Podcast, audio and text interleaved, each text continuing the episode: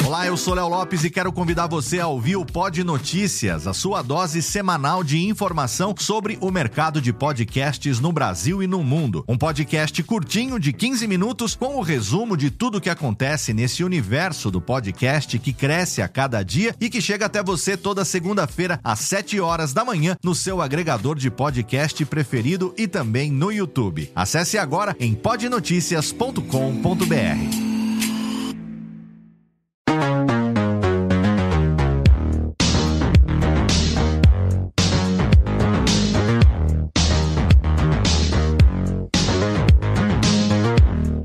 seja muito bem-vinda, seja muito bem-vindo a mais um episódio do curso de podcast. Eu sou Léo Lopes e trago até você nesse mês de agosto de 2023 um programa especial para você, para a gente refletir um pouco a respeito da representatividade feminina no podcast brasileiro.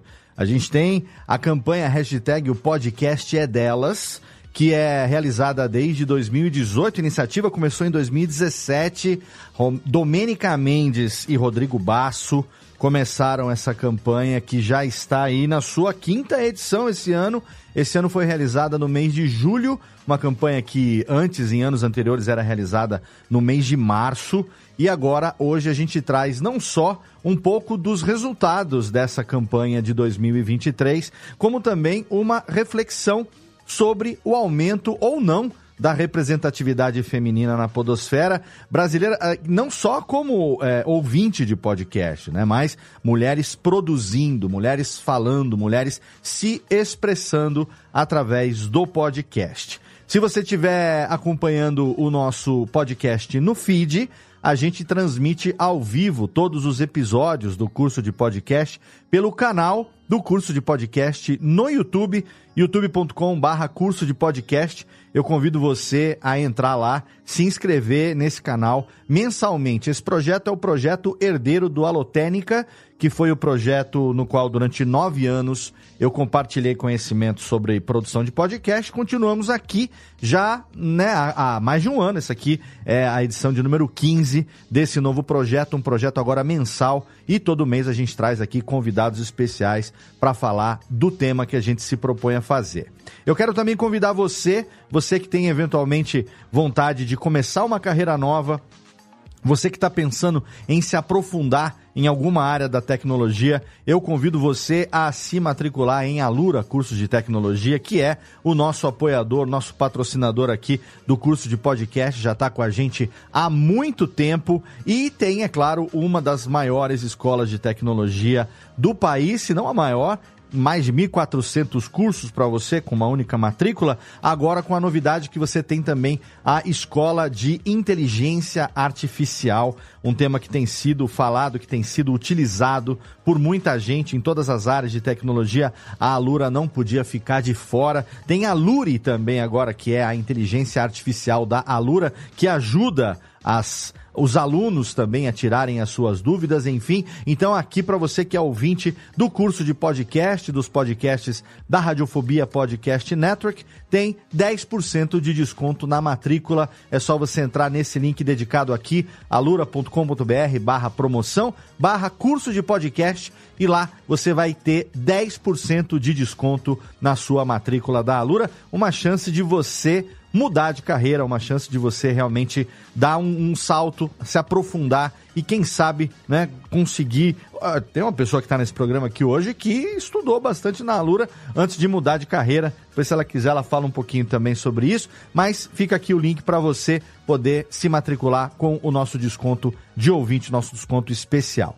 Então vamos aqui convidar as nossas, as nossas queridas no programa de hoje, começando por ela, que é responsável pelo, pelo, pela campanha hashtag o podcast é delas 2023. Seja bem-vinda, Domênica Mendes, a mais um episódio do curso de podcast. Obrigado por estar aqui com a gente mais uma vez, Do. Ô, Léo, obrigada a você por mais um, um convite aí. Eu, já quase me sinto de casa, assim, Mas você Léo. é, você é sócia. É, é sócia aqui, Ó, é. não- vamos dividir os lucros, não vamos dividir nem o trabalho, É, vamos, tô precisando ultimamente dividir os lucros. Não, mas é só, é, é um prazer, obrigada, ainda mais para falar de um tema tão bacana, né? E sempre tão necessário para a gente estar discutindo, ao lado dessas três mulheres também super fortes aqui, que vão poder contribuir bastante. E eu vou só aproveitar, Léo, Claro. porque hum, uma breve correção aí da informação que você deu no início. Ah, por favor. É, a campanha ela tá no sétima edição, na verdade. Caraca. O prim... É, o primeiro ano foi 2017 que a gente fez. Mas... Ah, é, 2017, tem razão. Isso, né? Que é o ano 1. Mas os dados de 2017, assim como os primeiros episódios de qualquer podcast de respeito, eles não existem. Entendi. né? É, Na verdade, não, gente. Existe. Aqui ele foi catalogado no site primeiro do Covil Geek, né? Uhum. Que era o site do Baço. E esse site ele foi integrado com o Leitor Cabuloso, então a lista dos episódios, por mais que sejam poucos episódios, naquela época, em 2017, a gente usava mais os sites para divulgar os nossos podcasts. A gente Sim. utilizava muito o feed, não existia, né? Spotify e tal. Aham. Então, assim, a gente vai ter que achar isso daí manualmente e a gente não listou ainda quais são, mas a gente tem isso salvo, né? Quem são os participantes. O primeiro ano foi realizado em 2017, então, né? Isso. A Perfeito. primeira edição foi, Foi em dois- 2017, né? A gente pensou esse projeto, a gente montou em 2016 Perfeito. e a primeira edição ela foi ao ar, né, em março de 2017. Então, Perfeito. foi 17, 18, 19, 20, 21, 22, 23. Ó, são sete edições. Já tem alguns anos, eu não me lembro quantos anos já também, que ah, ah, eu, eu me esforço no sentido de, de apoiar a campanha. Então, não só lá do Radiofobia, a gente já gravou episódios falando, mas no, no Alotênica também a gente já chegou a falar, né? Então, eu vou deixar links na postagem do episódio para o ouvinte que quiser ouvir as participações anteriores da Domênica também, para poder eh, entender a história da campanha, como foi que começou, tudo isso a gente já tem eh, isso registrado aqui. Então, a gente vou deixar o link na postagem do episódio para que hoje a gente possa discutir o que vem mudando ao longo desses anos, como que a campanha realmente tem tido é, bons frutos, né? E a gente tem hoje também as nossas outras três participantes aqui que vão trazer também essa reflexão a respeito do quanto se percebe de aumento de eh, participação feminina na podosfera, né? Então, hoje a gente vai aprofundar aqui em 2023 como que tá e, claro, incentivar que isso mude cada vez mais, porque por melhor que esteja, tá bem longe do ideal e a gente quer que isso aumente cada vez mais, né? Então, a, a representatividade feminina cada vez maior, tá longe de ter uma igualdade, a gente sabe disso por enquanto, Sim. mas a nossa luta é para que isso aconteça cada vez mais, porque a gente quer ouvir a mulherada, né? E por falar em ouvir a mulherada, vamos convidar aqui as nossas outras três participantes. Começando, vamos por ordem alfabética aqui, a nossa querida Jéssica Dalcin, diretamente lá do Radiofobia também, e do Ineditados Podcast. Olá, Gé. Olá, boa noite, boa noite aos, aos nossos colegas aí de mesa, Leozinho, nossos ouvintes. E é isso, a gente vai conversar bastante hoje sobre essa representatividade que vem aumentando e eu fico feliz em dizer que faço parte dela, né? Eu tinha Sim. quando, né, sete anos atrás, eu ainda nem parte do Radiofobia fazia, né? E agora eu já tenho um programa também, o qual eu, eu estou à frente. Então, eu participo do Radiofobia e comando o programa pela instituição onde eu trabalho, Uhum. que me deixa muito orgulhosa também. Então, muito obrigada pelo convite. Você vamos- que é ouvinte de longa data. E ao longo desse, desse processo todo aí, de mais, mais de 10, 12 anos que você ouve podcast, é, só de radiofobia já tem bem mais do que isso, né? E você já, já, já conhecia também antes, né? É desde 2009. 2009, Eu então é o tempo, o tempo do Radiofobia. Mas você, antes você, você conheceu o podcast antes também, um pouquinho antes. É com o Jovem Nerd, né? Ah, tá. Nerd Connection. Nerd Connection. Você é da velha guarda da Portela ali do, do, do, Jovem Nerd. Ah, é, quando a gente encontrou com eles recentemente lá na, na última Comic Con, você veio falar de campanhas que nem eles lembravam, o negócio do encanamento da eletricidade, não sei do que lá. Quer dizer, o primeiro crowdfunding do. O Alexandre se orgulha muito de ter feito esse crowdfunding aí do, do RPG, que foi um sucesso, mas o primeiro que ele fez foi para consertar o encanamento do, do apartamento dele, que era parte elétrica, nem sei. E nós trocar o... com 10 reais. A resistência do chuveiro, é, 10 lão da Jéssica. E aí, depois disso, você também acabou, você que sempre gostou também de, de, de, trabalhar com, mexer com a voz de alguma maneira e tal, você acabou fazendo curso de dublagem, né? E, Isso. Aí, e trabalhando também aí lá na Universidade Federal de Santa Maria, veio ineditados e agora você está futura radialista e futura profissional da voz? Então, é, a gente recentemente passou por uma seleção interna em que eh, nós vamos providenciar, propiciar materiais para o Ministério da Educação. Olha que legal. E isso vai ter uma equipe específica dentro das, eh, eh, das redes interinstitucionais federais, uhum. né? Então, uma parte do material vai ser produzida em um local, outra parte em outro, enfim. E foi aberta então essa seleção e eu fui aprovada em primeiro lugar. Parabéns, olha, olha aí, Como que excelente, ó. Como licutora. É. Licutora. tá vendo só? Muito, muito legal poder colocar o dispor da instituição, eh, percebendo esses espaços que vão se abrindo, né? Podendo ofertar o que, aquilo que eu, em certa medida, busquei por uma questão pessoal, satisfação, uhum. né? Enfim, não era algo que eu tivesse que ofertar para o meu cargo na instituição. Perfeito. Mas acaba que se retroalimenta, né? Maravilha. Parabéns e mais do que merecido essa, essa evolução toda que você tem tido. Obrigada. E você e vocês, de alguma forma, fazem parte disso tudo, né? A gente fica muito feliz de fazer parte disso, com certeza. E o Ineditados também, a gente fala lá no Radiofobia, aqui no curso, Isso. eventualmente faz mais jabá de Ineditados do que eu. Ineditados, que é, agora tem jabazinho novo aqui, ó, o Ticlin tá na mão aqui agora, tô com mesinha nova, o Ticlin tá fácil aqui. É, o Ineditados, que é o podcast da Universidade Federal lá de Santa Maria, né, da rádio, como é que chama a rádio? Sempre esqueço. É a, a UniFM, UniFM. É, é um programa específico da editora, que é o local onde eu trabalho, então a gente fala sobre. É, é basicamente um programa de entrevistas, uhum. mas que a gente, é, sabendo que é uma rádio aberta, não é só um endomarketing, né?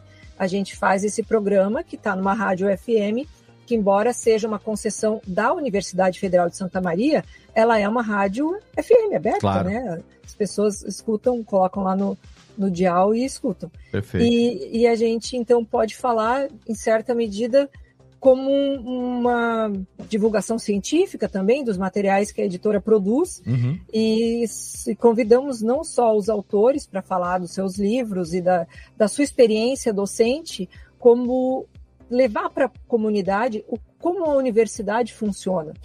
O que são essas partes que compõem a universidade, as pessoas que compõem essa universidade. Uhum. Então, a nossa, o nosso mote né, é Ineditados Conversas para Além do Livro, Perfeito. Para que a gente possa levar. É meio. Eu me inspirei no coração da voz, ah, sabe? Ah, olha aí. Aquela é, coisa assim. Uma série aí. É, porque existem as motivações que fazem com que aquela pessoa, aquele sujeito, produza o que produz, né? Se aproxime daquele tema.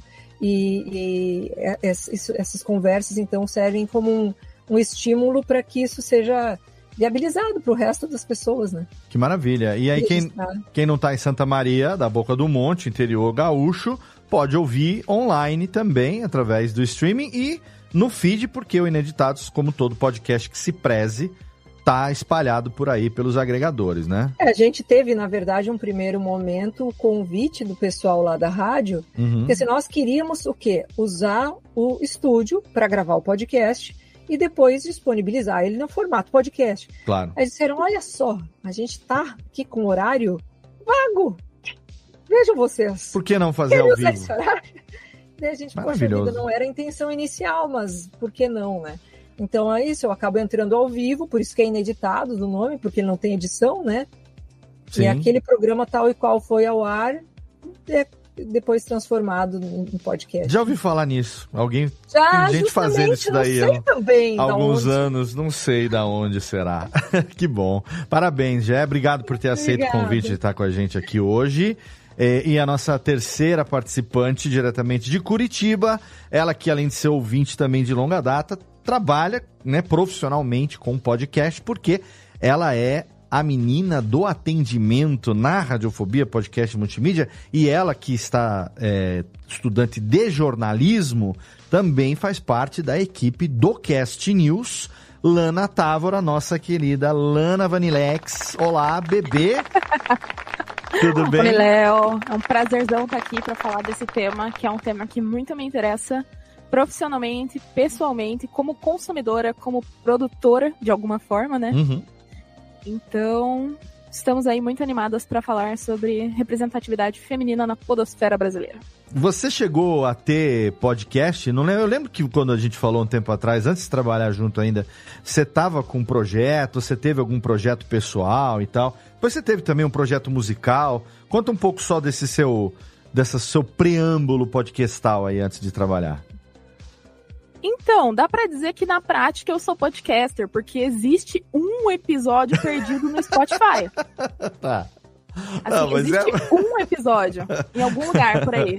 Ah, você é podcaster porque você está sempre participando também agora do Radiofobia e já, já participou de outros programas também e tal, mas é, eu não me lembrava se você chegou a ter um projeto mesmo de podcast, ou o projeto, aquele projeto não chegou a sair do papel, né? Aquele, aquele do programa musical que você ia fazer também, né? Não chegou, Léo. Ainda vai sair, Vai talvez sair. daqui uns dois anos, né? Era pra ter saído talvez dois anos atrás.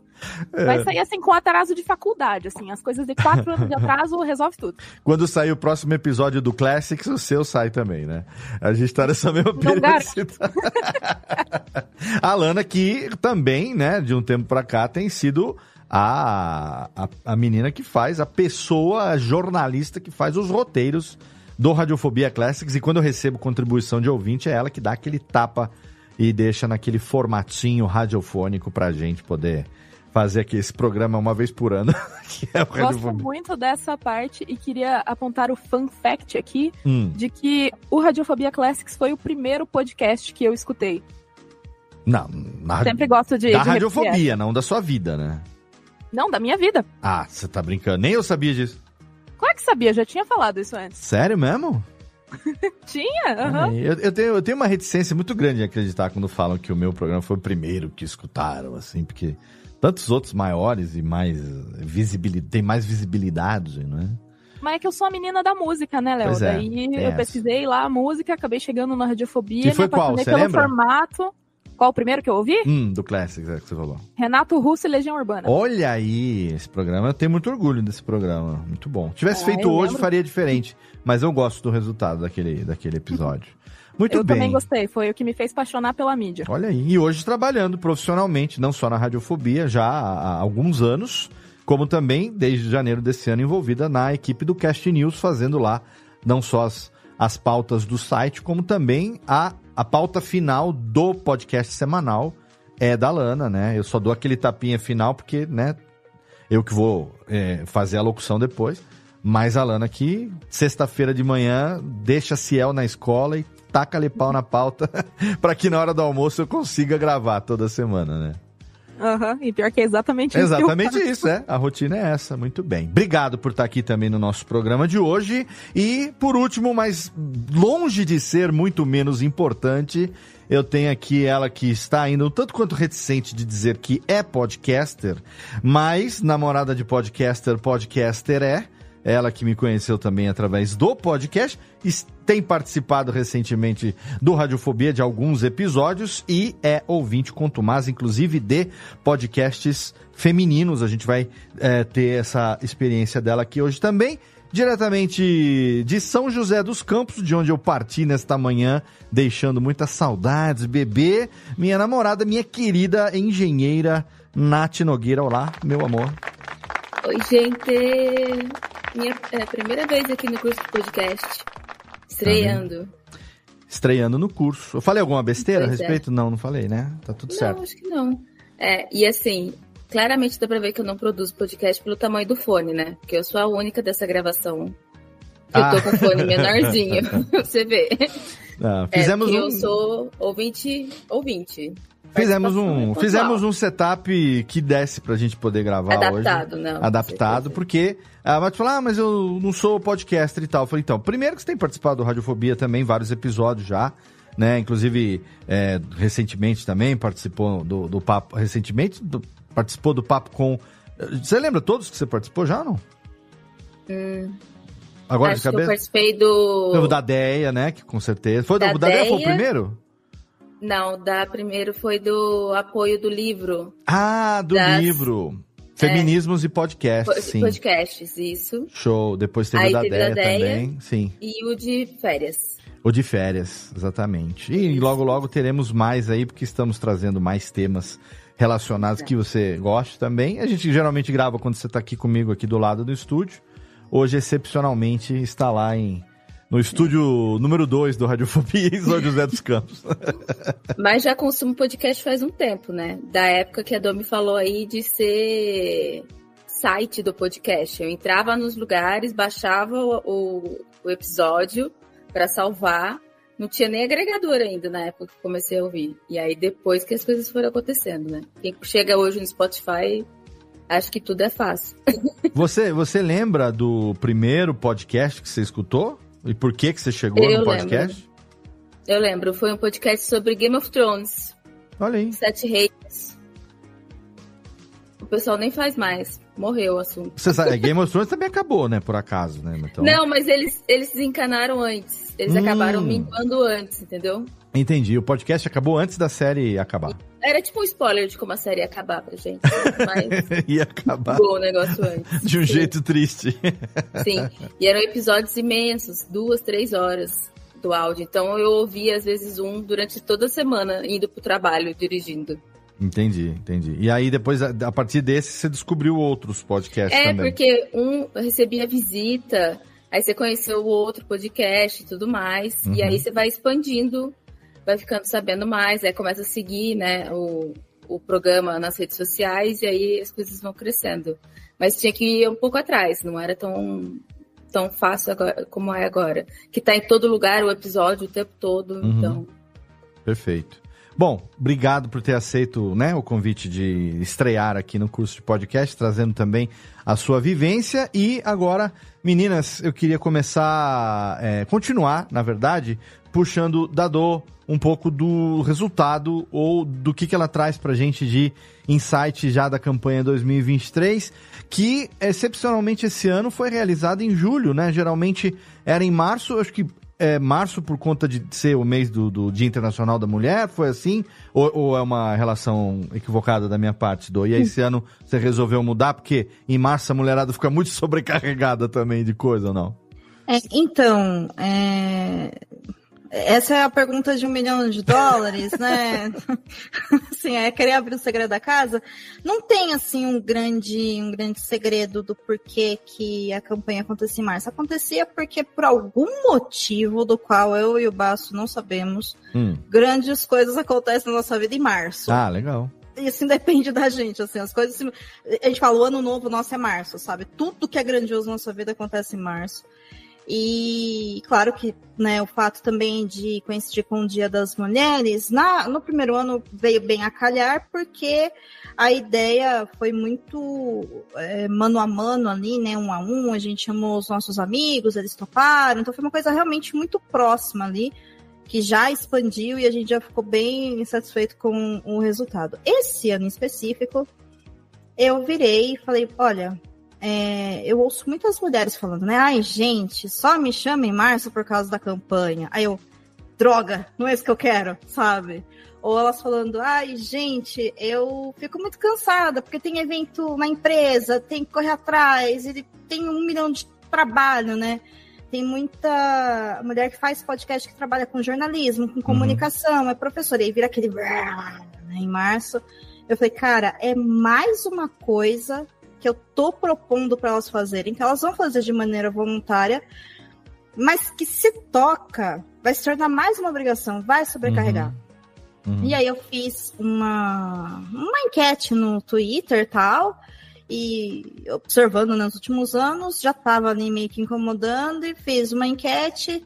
E a maior parte das pessoas, acho que é, 60% ou 70% delas falaram que gostariam que fosse feito em outra data, que não fosse março. Perfeito, entendi. Falei, bom, então vamos trocar. Aí eu pensei em que, Júlio? Férias escolares, porque tem muitas claro. mulheres que têm filhos né? E eu falei, pô, se eu começar a avisar em março, até julho, dá tempo de você se organizar para você fazer, uhum. né? Então, foi um teste. Eu esperava uma adesão muito menor do que nos anos anteriores, justamente por causa dessa mudança, porque eu sei também que a galera que a gente chama de velha guarda da OPED, né? A velha guarda do podcast dela já tinha se programado para março, né? Sim, sim. É, mas eu falei, galera, segura aí o seu negócio e lance em março, porque é igual, você só vai mudar a data de agendamento do episódio, né? Uhum.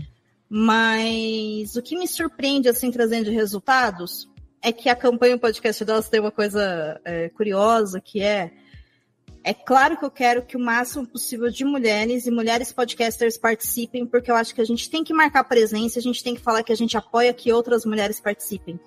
Mas o alvo da campanha, só da campanha, o podcast delas, são os podcasts apresentados por homens uhum. que não chamam mulheres para gravar. Entendeu? Então, meu alvo são eles, não são elas. Né? Porque é para promover um convite para eles abrirem esse espaço para que elas comecem a vir e dali, né, essa semente, enfim, vá para onde tiver que ir. Uhum. E, e então, acontece muito, né, de alguém participou vários anos e aí para de participar porque ou já acostumou a chamar mulher, ou já fez spin-off para elas, né? Então a pessoa vai deixando. Uhum. Parte de mim fica, não me abandona, mas parte de mim fica orgulhosa claro. porque fala, entendeu? Que é o que interessa, sim, sabe? Sim, sim. Né? A amizade permanece, é isso. Entendi. Agora, é, de resultados, Léo, esse ano a gente teve é, 90 programas inscritos, sendo que desses 90, 76% disse que já tem mulher na equipe fixa de gravação. Certo. Né? Então, esse é um resultado muito legal. É... E sendo que dos 100%, 60% participou pela primeira vez da campanha. Caramba, então, que legal. É. Isso sempre acontece muito, né? A, a campanha ela vem sempre atraindo mais pessoas, mas, por exemplo, comparando com o ano passado, que foi 2022, 89% tinha mulheres na gravação do podcast, né, como participantes ou como hosts, mas só 54% estavam participando pela primeira vez. Entendi. Então, isso para mim já é um indício de que se eu tenho novos programas participando e uma maior quantidade de mulher na equipe fixa, já é um comprovante que já existem mais mulheres fazendo podcast de um ano para outro. Sim, sim, com né? certeza. É, com certeza. Mesmo porque eu separo também na categoria da inscrição se, a, se você está participando da campanha pela primeira vez ou se você já participou a convite. Uhum. Que é para eu ter uma ideia assim de, olha, dos 100%, sei lá, 5% é, desses programas a, a mulher ou, enfim, o homem ou a pessoa não binária participou como uma pessoa convidada uhum. e aí no ano seguinte está inscrevendo seu programa, que também é uma forma da gente tentar rastrear como é que está esse andamento, né? Sim. Então, de linhas gerais, o que eu posso dizer é que, assim como a gente observa, né, nos, nos feeds, nos agregadores, no Spotify da vida, onde vocês costumam ouvir aí, tanto faz, tem mais mulheres fazendo podcast, sim né, sobre muito mais temas. Mas uma coisa que me chama muita atenção é que eu acho que agora a gente tem nomes de mulheres de sucesso fazendo podcast de maneira profissional. Uhum. Eu acho que isso é muito importante, sabe? Se, se lá sete anos atrás a gente só tinha basicamente um programa né, grande que era apresentado por mulheres, que era o Mamilos. Sim. Hoje a gente tem, sabe, muito mais. Tem elas que continuam lá fazendo delas, trabalhando. Claro. Mas você tem a Deia Freitas, que já veio aqui, que você citou. Sim. A gente tem as meninas do Modus Operandi, né? Que a Mabê é, agora está com um podcast exclusivo na Wondery, por exemplo. Ela vendeu um spin-off que é dela para uma empresa grande. Uhum. Então, isso já é um sinal grande para o mercado, já é um ótimo sinal. Uhum. Né? E a gente tem vários nomes. Agora, no podcast independente, que realmente sempre vai ser a maior quantidade de produtos que a gente vai ter, né, quando Sim. se fala de podcast. Eu acho também que a gente tem mais mulheres, eu acho isso. Eu, eu acho maravilhoso, sabe? Eu tenho orgulho, eu fico feliz, eu fico emocionada. E ao mesmo tempo eu acho pouco, sabe? Eu quero mais. É, então o que a gente falou no vamos, sabe? começo, né? É, por mais que, que esteja crescendo, nunca é demais, porque a diferença ainda é muito grande da participação masculina para a participação feminina, né? E você é, tem é, podcasts, eu não vou citar nomes aqui para não ser indelicado, até porque eu também me incluo entre um deles, é, que durante muitos anos teve uma bancada predominantemente masculina, é, e que tinham aquele problema que era só chamava a mulher para falar de assuntos, entre aspas, considerados femininos. Ou seja, a- a- assunto que mulher pode palpitar, ou- e- sendo que mulher pode falar sobre qualquer coisa. Né? Então, uma das bandeiras que a campanha levanta é que não chame mulher para falar de assunto que você acha que é de mulher. Chame mulher para falar sobre qualquer coisa, para você ouvir a opinião dela sobre aquilo. Nesse aspecto, é, com relação aos participantes ano a ano da campanha, tema dos episódios que são escritos, a, a, a segmentação dos podcasts que são escritos, você tem percebido essa mudança também de comportamento do pessoal? Quando chama agora é para a mulherada participar e falar sobre o que bem entender? Tem mudado isso também, não? Tem, tem, mas é curioso porque assim, se vocês acessarem o site do projeto podcast delas, lá Uhum. já tem uma aba é, que tem até os podcasts enviados, se não me engano, até dois dias atrás da gravação desse encontro que a gente está tendo. Então, Sim. eu vou datar mesmo, vou falar que foi 5 de agosto, Sim. a, a data né, da atualização do site, e lá vai, vão ter já listado, catalogados todos os episódios enviados para a gente até agora. Lembrando que pode ser enviado até dia 13 de agosto. Certo. Então, se tiver alguém aí que participou da campanha e não enviou ainda, tá ouvindo até dia 13, envia, por favor, que a gente precisa desses dados, a gente quer divulgar. Legal. E o que que acontece? Se você ler o texto, né, do, do episódio, vai ter muito esse destaque de é, hoje convidamos fulano de tal para falar desse assunto onde mulher normalmente não fala, sabe? Ainda tem esse esse apelo de comunicação, Hum. mas aí me incomoda pessoalmente, mas assim, não é como se também a pessoa estivesse mentindo, porque a gente nunca é convidado a falar de nada, né? Não, tem um quê de verdade ali meio triste, Sim. né? Mas não são temas que, que são considerados temas de interesse feminino, porque quando a gente fala de interesse feminino, a gente normalmente vincula nesse imaginário né, do marketing, que a gente vai falar do quê? A gente vai falar de é, maternidade, a gente vai falar de organização familiar, a gente vai falar de como é ser mulher. Ai, gente, ser mulher é um saco. Tá? É isso, assim. Resumir pra vocês. é. Como 15 é fazer um plano de carreira quando você é uma mulher? É, entende? Que assim, é claro que são temas que são importantes, porque eu acho também que a gente tem que conversar sobre isso para trazer outras mulheres a se questionarem sobre isso, mas Uhum. assim, a gente está em 2023, gente. Se a gente trabalha com podcast, a gente também já está lidando ali com é, um grupo de pessoas que tem acesso a alguns privilégios, como acesso à internet, Sim. acesso a saber o que é podcast. Então, eu acho que a gente tem que sair, e aqui é uma crítica também a mim, tá? enquanto mulher, a gente tem que sair desse espaço de ficar valorizando o quanto que pra gente é muito mais difícil, a gente tem que é, mostrar em vez de falar, sabe? Porque o que me inspira, né, enquanto um ser humano, enquanto uma mulher, e quando mulheres me inspiram, não é porque elas estão falando, olha, gente, a minha história foi assim, eu sendo mulher, eu fiz isso. Mas ela contando a história dela e isso fazendo um link comigo, e eu falo, pô, peraí, tal coisa fez sentido, tal coisa não faz. Uhum. Isso é um comportamento que normalmente é, homens já fazem, né, de uma maneira socialmente muito aceita, é muito comum, às vezes até muito invasiva, e acaba dando aqueles, né, aquelas escorregadas, em alguns casos virando até violência. A gente não precisa chegar nesse ponto, mas eu acho que a gente tem que assumir essa postura.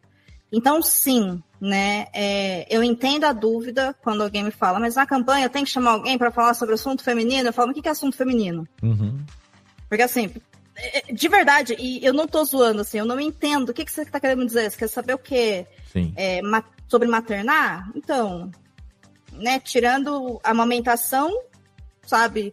Qualquer outra coisa relacionada à parentalidade, uma pessoa que não necessariamente se identifica como uma mulher pode fazer. Certo. Um homem trans pode gestar, entendeu? Então, também não vai ser gravidez o tema, né? O que, que você está querendo realmente dizer? Sobre as dores de ser mulher? Pô, existe um monte de tipo de mulher, né? Aqui nós somos três mulheres brancas, né? Cis, provavelmente classe média, já um tipo de realidade bem cortado, né, uhum. do que a gente é. Mas isso não é a representatividade feminina, né? A gente Sim. não representa, a gente representa e essas categorias aqui. A gente não representa todas as mulheres e toda a feminilidade existente né, no nosso país, ou na podosfera, ou, sei lá, no nosso bairro, sabe? Claro. Então, esses questionamentos, esses convites a gente tem que fazer, e eu acho que a gente se cobra muito sendo mulher, né? Quando a gente se coloca a, a fazer esses questionamentos. Então, é, finalmente, gente, parece que finalmente entenderam. Apesar dos textos, sabe, dos episódios de convidamos uma mulher para falar de um assunto onde normalmente mulher não fala, a galera entendeu, porque tem muito conteúdo lá. E me chama muita atenção formatos diferentes, sabe? Legal. Isso é Agora é legal tem também. mais audiodrama, sabe? Tem mais séries.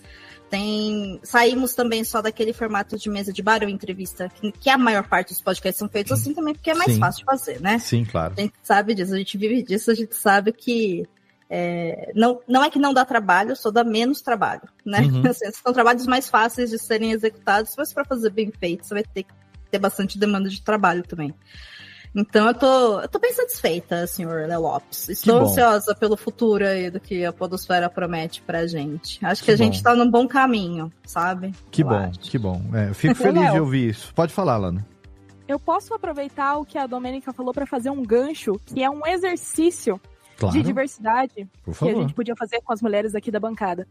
Eu quero que todas vocês pensem em três assuntos que vocês, de alguma forma, dominem, sobre os quais vocês poderiam falar em um podcast por horas. Eu vou dizer os meus. Eu posso falar sobre a vivência de uma pessoa com deficiência, porque eu sou surda. Eu posso falar sobre música. E eu posso falar sobre criar um cachorro em apartamento. então, é, eu me recuso a ser reduzida a apenas uma pessoa que vai falar sobre ser mãe, sobre ser mulher, sobre como eu faço tudo que eu faço sendo mulher. Uhum. Eu, eu, tenho mais conteúdo que isso. E vocês, sobre o que, que vocês conseguiriam falar? Assim, três assuntos, vai lá. E aí, meninas? É, eu acho que, sei lá, talvez viagem, conversar sobre cinema de uma forma geral e carreira em tecnologia, que eu tenho estudado bastante para mim mesma. Então, eu gosto até de dividir isso mesmo com outras pessoas para agregar. É, é bem comum até, principalmente no LinkedIn, alguém vier me procurar para ter dicas tal, e eu sou super aberta hum, e tal. Mas antes de passar para Jéssica, queria só fazer um comentário, Domi. Você falou da questão do estamos chamando mulheres para falar sobre coisas que não costuma falar. Uhum. A maior parte das minhas amigas não escutam podcast. O público também é bastante masculino ainda, né? Sim. E, você não acha que pode ser um pouco do exercício para a pessoa que está falando e para o público que está ouvindo um pouco assim, olha, vai ter, tipo, como se fosse um, um preparo, como se fosse um exercício? Porque ainda não é tão natural para eles. Então, tem um papo sobre isso aí, hein? Mas pode é, falar. Então, é, é, é, não, de... eu, eu, eu vou só responder essa pergunta só para não, não perder. Não cortar a Jéssica. É, mas é, e aí a Jéssica. Senão a gente perde. É. é. a Jéssica emenda nas três nos três temas que ela domina aí na vida que não né, se resumem, com muitas aspas, a ser mulher, porque ser mulher já é muita coisa, né? Ser gente já, já seria gente enorme, né? O fudeu, bro. Mas eu acho que sim, eu acho que parte disso é você trazer esse convite, né? Porque eu já falei em vários lugares, inclusive eu acho que eu falei aqui no episódio que eu gravei com o Léo, quando fui apresentar o porquê da campanha e como é que eu, enfim, mudei minha vida inteira para trabalhar com podcast, com áudio, quanto que isso significa para mim. E eu acho que o fato da gente ter acesso a uma mulher fazendo pode chamar, sim, a sua atenção se você já se entendeu como mulher. Tá? Tem isso, porque esse entendimento de, de ser mulher, ele não é natural. A gente é ensinada a ser mulher, assim como os homens são ensinados a ser homens né? E a não ser que você seja é, uma pessoa cis, você vai se descobrir uma pessoa trans, né? E aí é um outro rolê do qual eu não tenho experiência de fala. mas conversando com várias pessoas que passaram pelo processo de transgeneridade, eles falam isso, né? Que é um se descobrir, né? Porque a gente é treinado a vida inteira para ser alguma coisa. O problema aqui é que eu acho que é, podcast ele está muito vinculado ainda à tecnologia. Eu acho que a gente não conseguiu quebrar essa barreira, sabe? Quando a gente pensa em tecnologia, a gente pensa ainda, o mundo é muito voltado para os caras. Embora a comunicação, ironicamente, seja muito uma tarefa vinculada né, às mulheres. Né? Então eu acho que chama muita atenção mas eu acho que existe aqui um, um, desafio também que a gente vai ter dentro dos próximos meses. Uma coisa que me chamou muito a atenção na sua fala de início, Natália, é que você é, ouvia podcast pelo site e não tinham agregadores, né? É, assim, há sete anos atrás tinham agregadores, mas era mais fácil pra gente, e eu também, assim, sei lá, existia o Pocket Cast, mas eu, eu ouvia pelo site, beleza. Hoje eu não acho que é mais fácil da gente descobrir o podcast. Eu acho que é mais fácil da gente receber os episódios de podcast, que é uma coisa diferente. Entendeu? Porque uh, não é como se a gente ligasse a televisão e pum, um podcast, né? Ou eu ligasse um rádio, um podcast. O podcast ele tem essa característica de precisar ser on demand, precisar estar disponível no feed.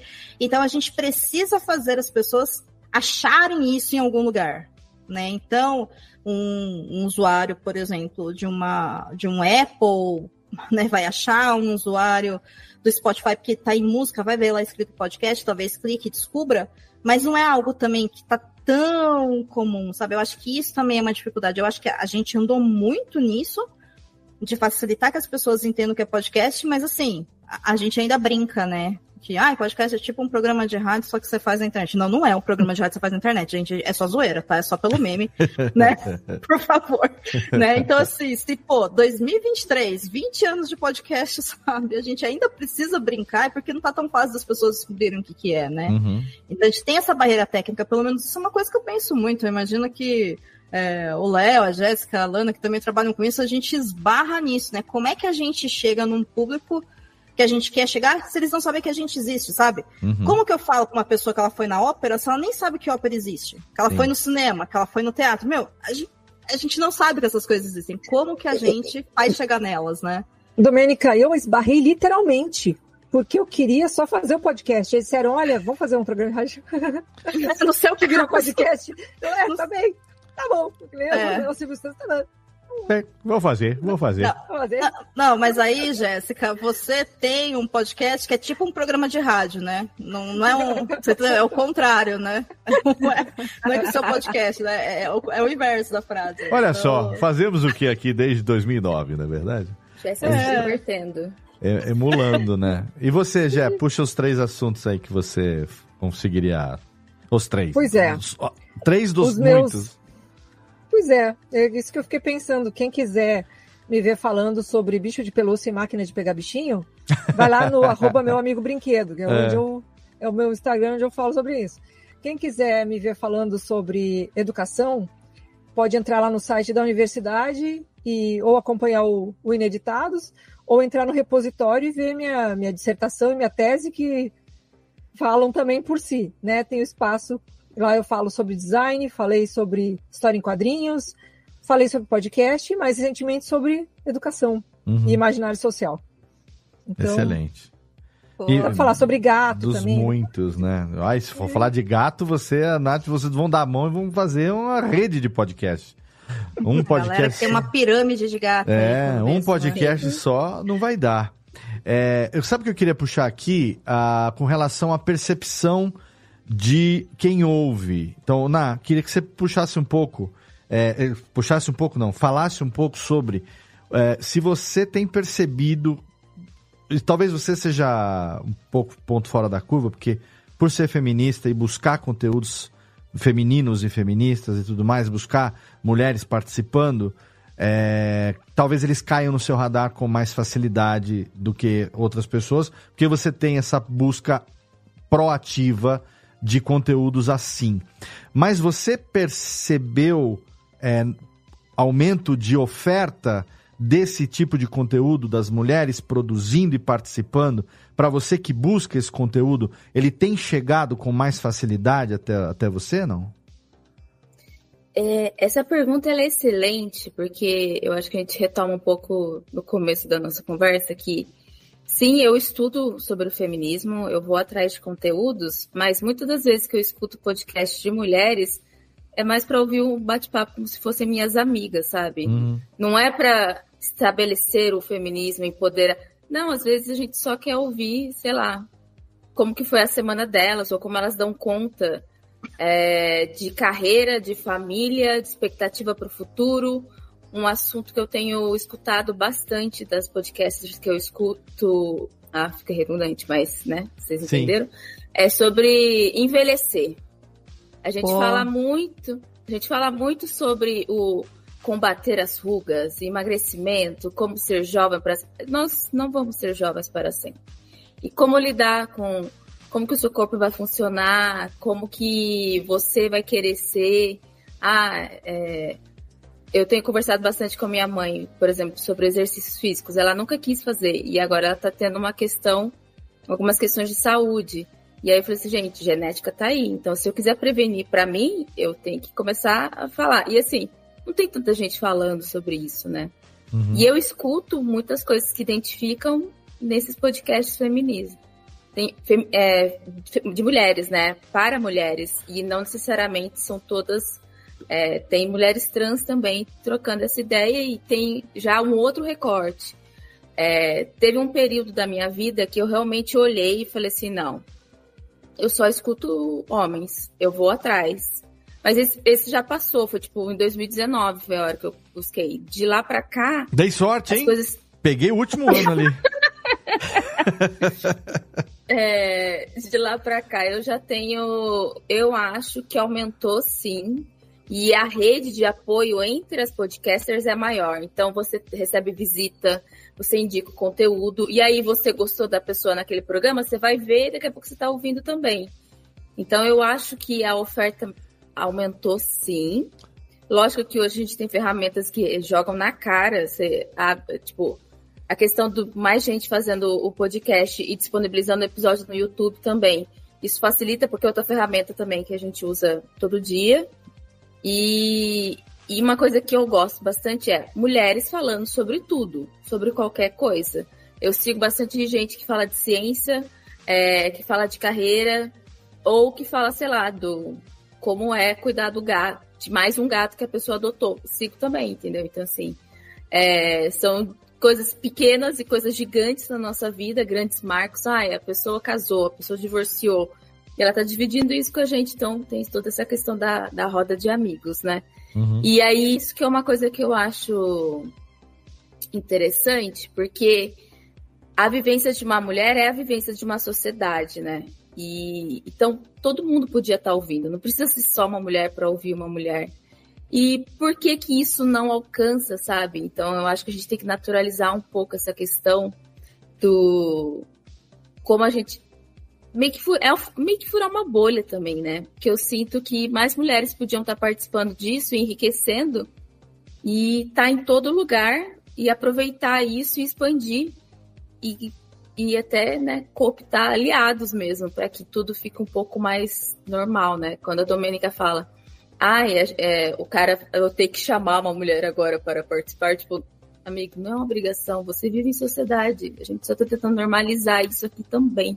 Uhum. Então, é, desse espaço e, e assim, eu acho que quando a bancada é mista, com mais diversidade, não só a questão de mulher, todos os outros recortes, a conversa fica muito mais produtiva e muito mais confortável. Parece que agrega mais, sabe? Uhum. Então eu sinto que a diversidade não é pela diversidade, é porque todo mundo acaba andando junto para frente de uma forma melhor, assim.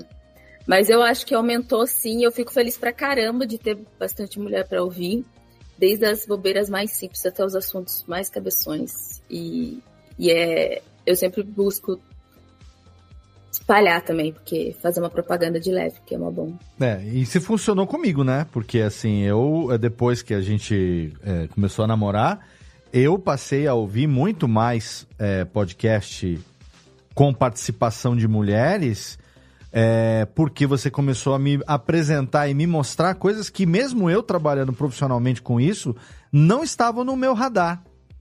E isso é interessante porque, às vezes, a, a, a, por exemplo, quando a, as duas pessoas. Às vezes você tem um relacionamento, mesmo entre amigos, né?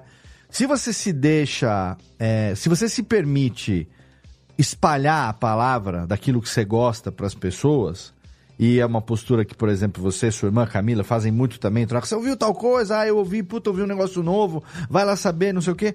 É, e muitas vezes eu já vi você também postar, por exemplo, no LinkedIn, em outras redes, no próprio Instagram, sobre um, um, um, podcast que você descobriu e você gostou daquilo e gostaria que outras pessoas também tivessem a oportunidade de conhecer, né?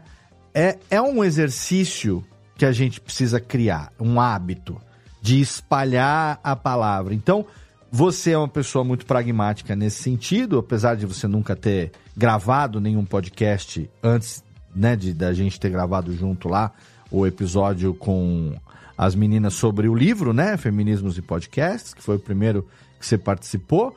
É, você tem essa bagagem de ouvir muito e, e, e, e, e dar. Aquela coisa que eu acho muito babaca falar isso, mas é tipo, dar chance para um podcast que surgiu. Às vezes você está escutando o quê? É um podcast que apareceu aí, tô escutando para ver qual é, né? Então, tipo, ouvinte beta, sabe? Pra, eu vou dar aquela escutada para ver se fica ou não fica no meu feed depois. E quando você vai ver, você já tá ouvindo e já tá indicando para as outras pessoas e tudo mais, né? Então, eu acho que esse seu exemplo comigo funcionou. Hoje em dia já é uma coisa que habitualmente eu acabo já meio que fuçando e perguntando, né? Mas antes chegava, a própria ideia, por exemplo, né, lá do Não Inviabilize, era um podcast que eu não, não consumia aquele conteúdo e que depois que a gente começou a namorar, de repente, tipo, sei lá, você tá tomando banho ouvindo um podcast, falou, o que, que é isso? Né? E ele é curtinho, né? Então dá pra essas pequenas coisas é. do dia a dia. E aí o curioso, é. você tá escutando podcast, o que que é? E aí da curiosidade vem a, a, a a indicação e a descoberta de coisas novas, né? Então. É. E, amor, só para finalizar, uhum. e aí o que eu vou falar agora renderia um outro, outro programa já. Boa. Agora falando sobre essa questão mais pro lado do feminismo mesmo. Quando você falou assim, ah, você não tinha nenhuma produção, e eu nunca tive interesse mesmo em gravar, né? Mas olhando para dentro, eu sempre me perguntei, será que o que eu falo é relevante? Ia ter gente querendo ouvir? E a gente sabe que mulher passa muito mais por esse. Será que o que eu estou fazendo é relevante?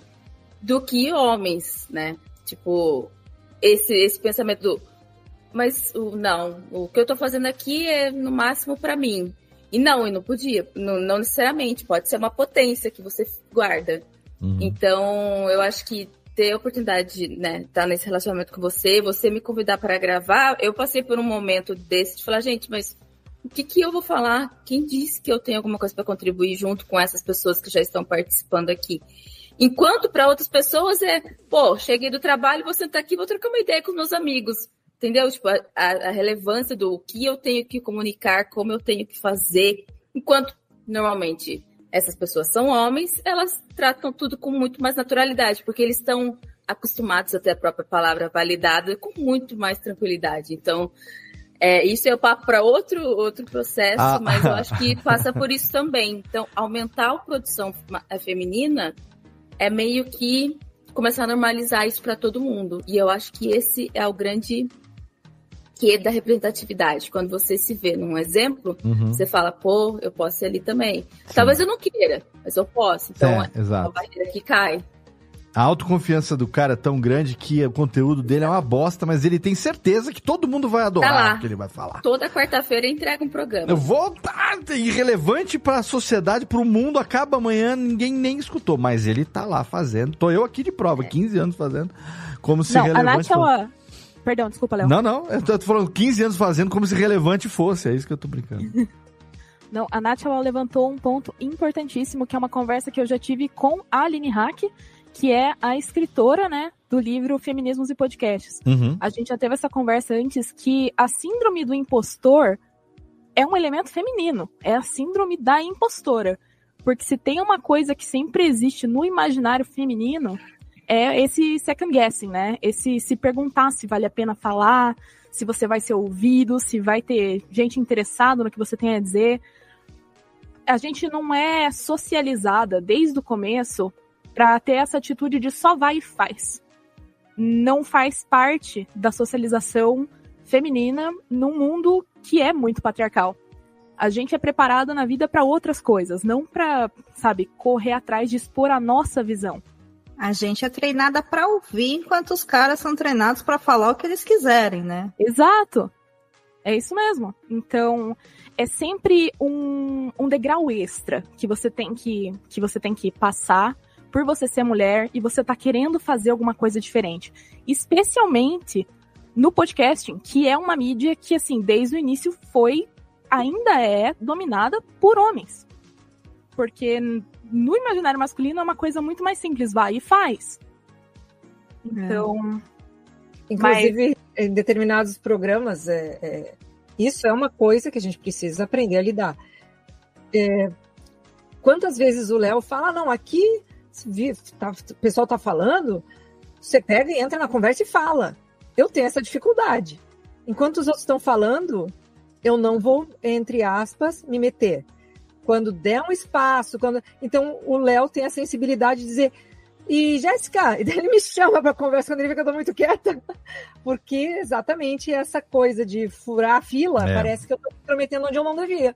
Então Como ainda se você estivesse invadindo o espaço de alguém que é. não é seu, né? É. Alguma coisa assim. É. Esse é um exercício que eu, como host, tento praticar por duas, dois motivos. Primeiro que como eu emulo o rádio no podcast, Uhum. Se o som é a vida do rádio, o silêncio é a morte. Então a gente evita o branco no ar, que é aquela coisa do. Ninguém falou nada.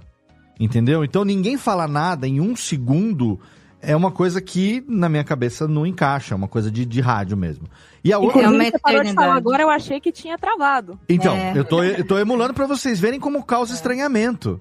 Né? Sim. Então, num programa que não é editado, como o meu, desde sempre. Que, por exemplo, você vai ouvir lá o Nerdcast, os programas que a gente edita dos clientes e tal. A gente edita que é para ficar fluido e um falar e o outro falar. Às vezes a pessoa nem falou. Aí o cara lá chega e fala assim: Fulano, fala alguma coisa aí pro Léo botar lá no meio, porque senão você vai estar tá aqui de quê? De figurino. Entendeu? Aí, de, de figurino não, de. de... Figurante. Ceno... Não, como é que é? Vice-presidente cenográfico? Não, é. Vice-presidente, como é que era? O Temer era vice-presidente o quê mesmo? Cenográfico? Não, era vice-presidente. Figurativo, não é? Figurativo, sei lá, era alguma coisa pra falar, é. Você vai ficar aqui, entendeu? Aí o cara grava duas, três frases, a gente coloca no meio. Aí quando você ouve um podcast desse, você fala assim, nossa, que legal, papo fluido, todo mundo participa igualmente, todo mundo conversa, a Domênica que edita também sabe como é que é, né? Num ao vivo que a gente faz, se eu, a pessoa às vezes ela quer até falar, não puxou e tal, então eu vejo quem tá quietinho, que nem a Alana teve um episódio recente que ela gravou, que ela não tava muito bem. Ela falou antes de gravar, puta, eu não tô muito bem. Aí eu falei, ah, fica, quem sabe você não, não o astral não dá uma melhorada. Mas às vezes a pessoa não tá no melhor dia dela e não vai render muito mesmo. Então, eu fiquei o tempo todo tentando puxar uma coisinha aqui, tentando puxar uma coisinha ali, que é para tentar ter essa equidade de participação entre as pessoas, né? E a Jéssica, a Lana, a Nath, por exemplo, que são as meninas que é, eu considero que são as integrantes do Radiofobia, né? Participam mais vezes e tal. Tem muito conteúdo para compartilhar sobre qualquer tema, que nem a Ana participou do programa sobre feminismos e podcast, depois falou com a Deia, recentemente falando sobre viagens, sobre férias e tal. Por quê? Porque tem conteúdo para falar. Ela mesmo falou que faria, né? Eu falaria aí três horas sobre viagem e tal.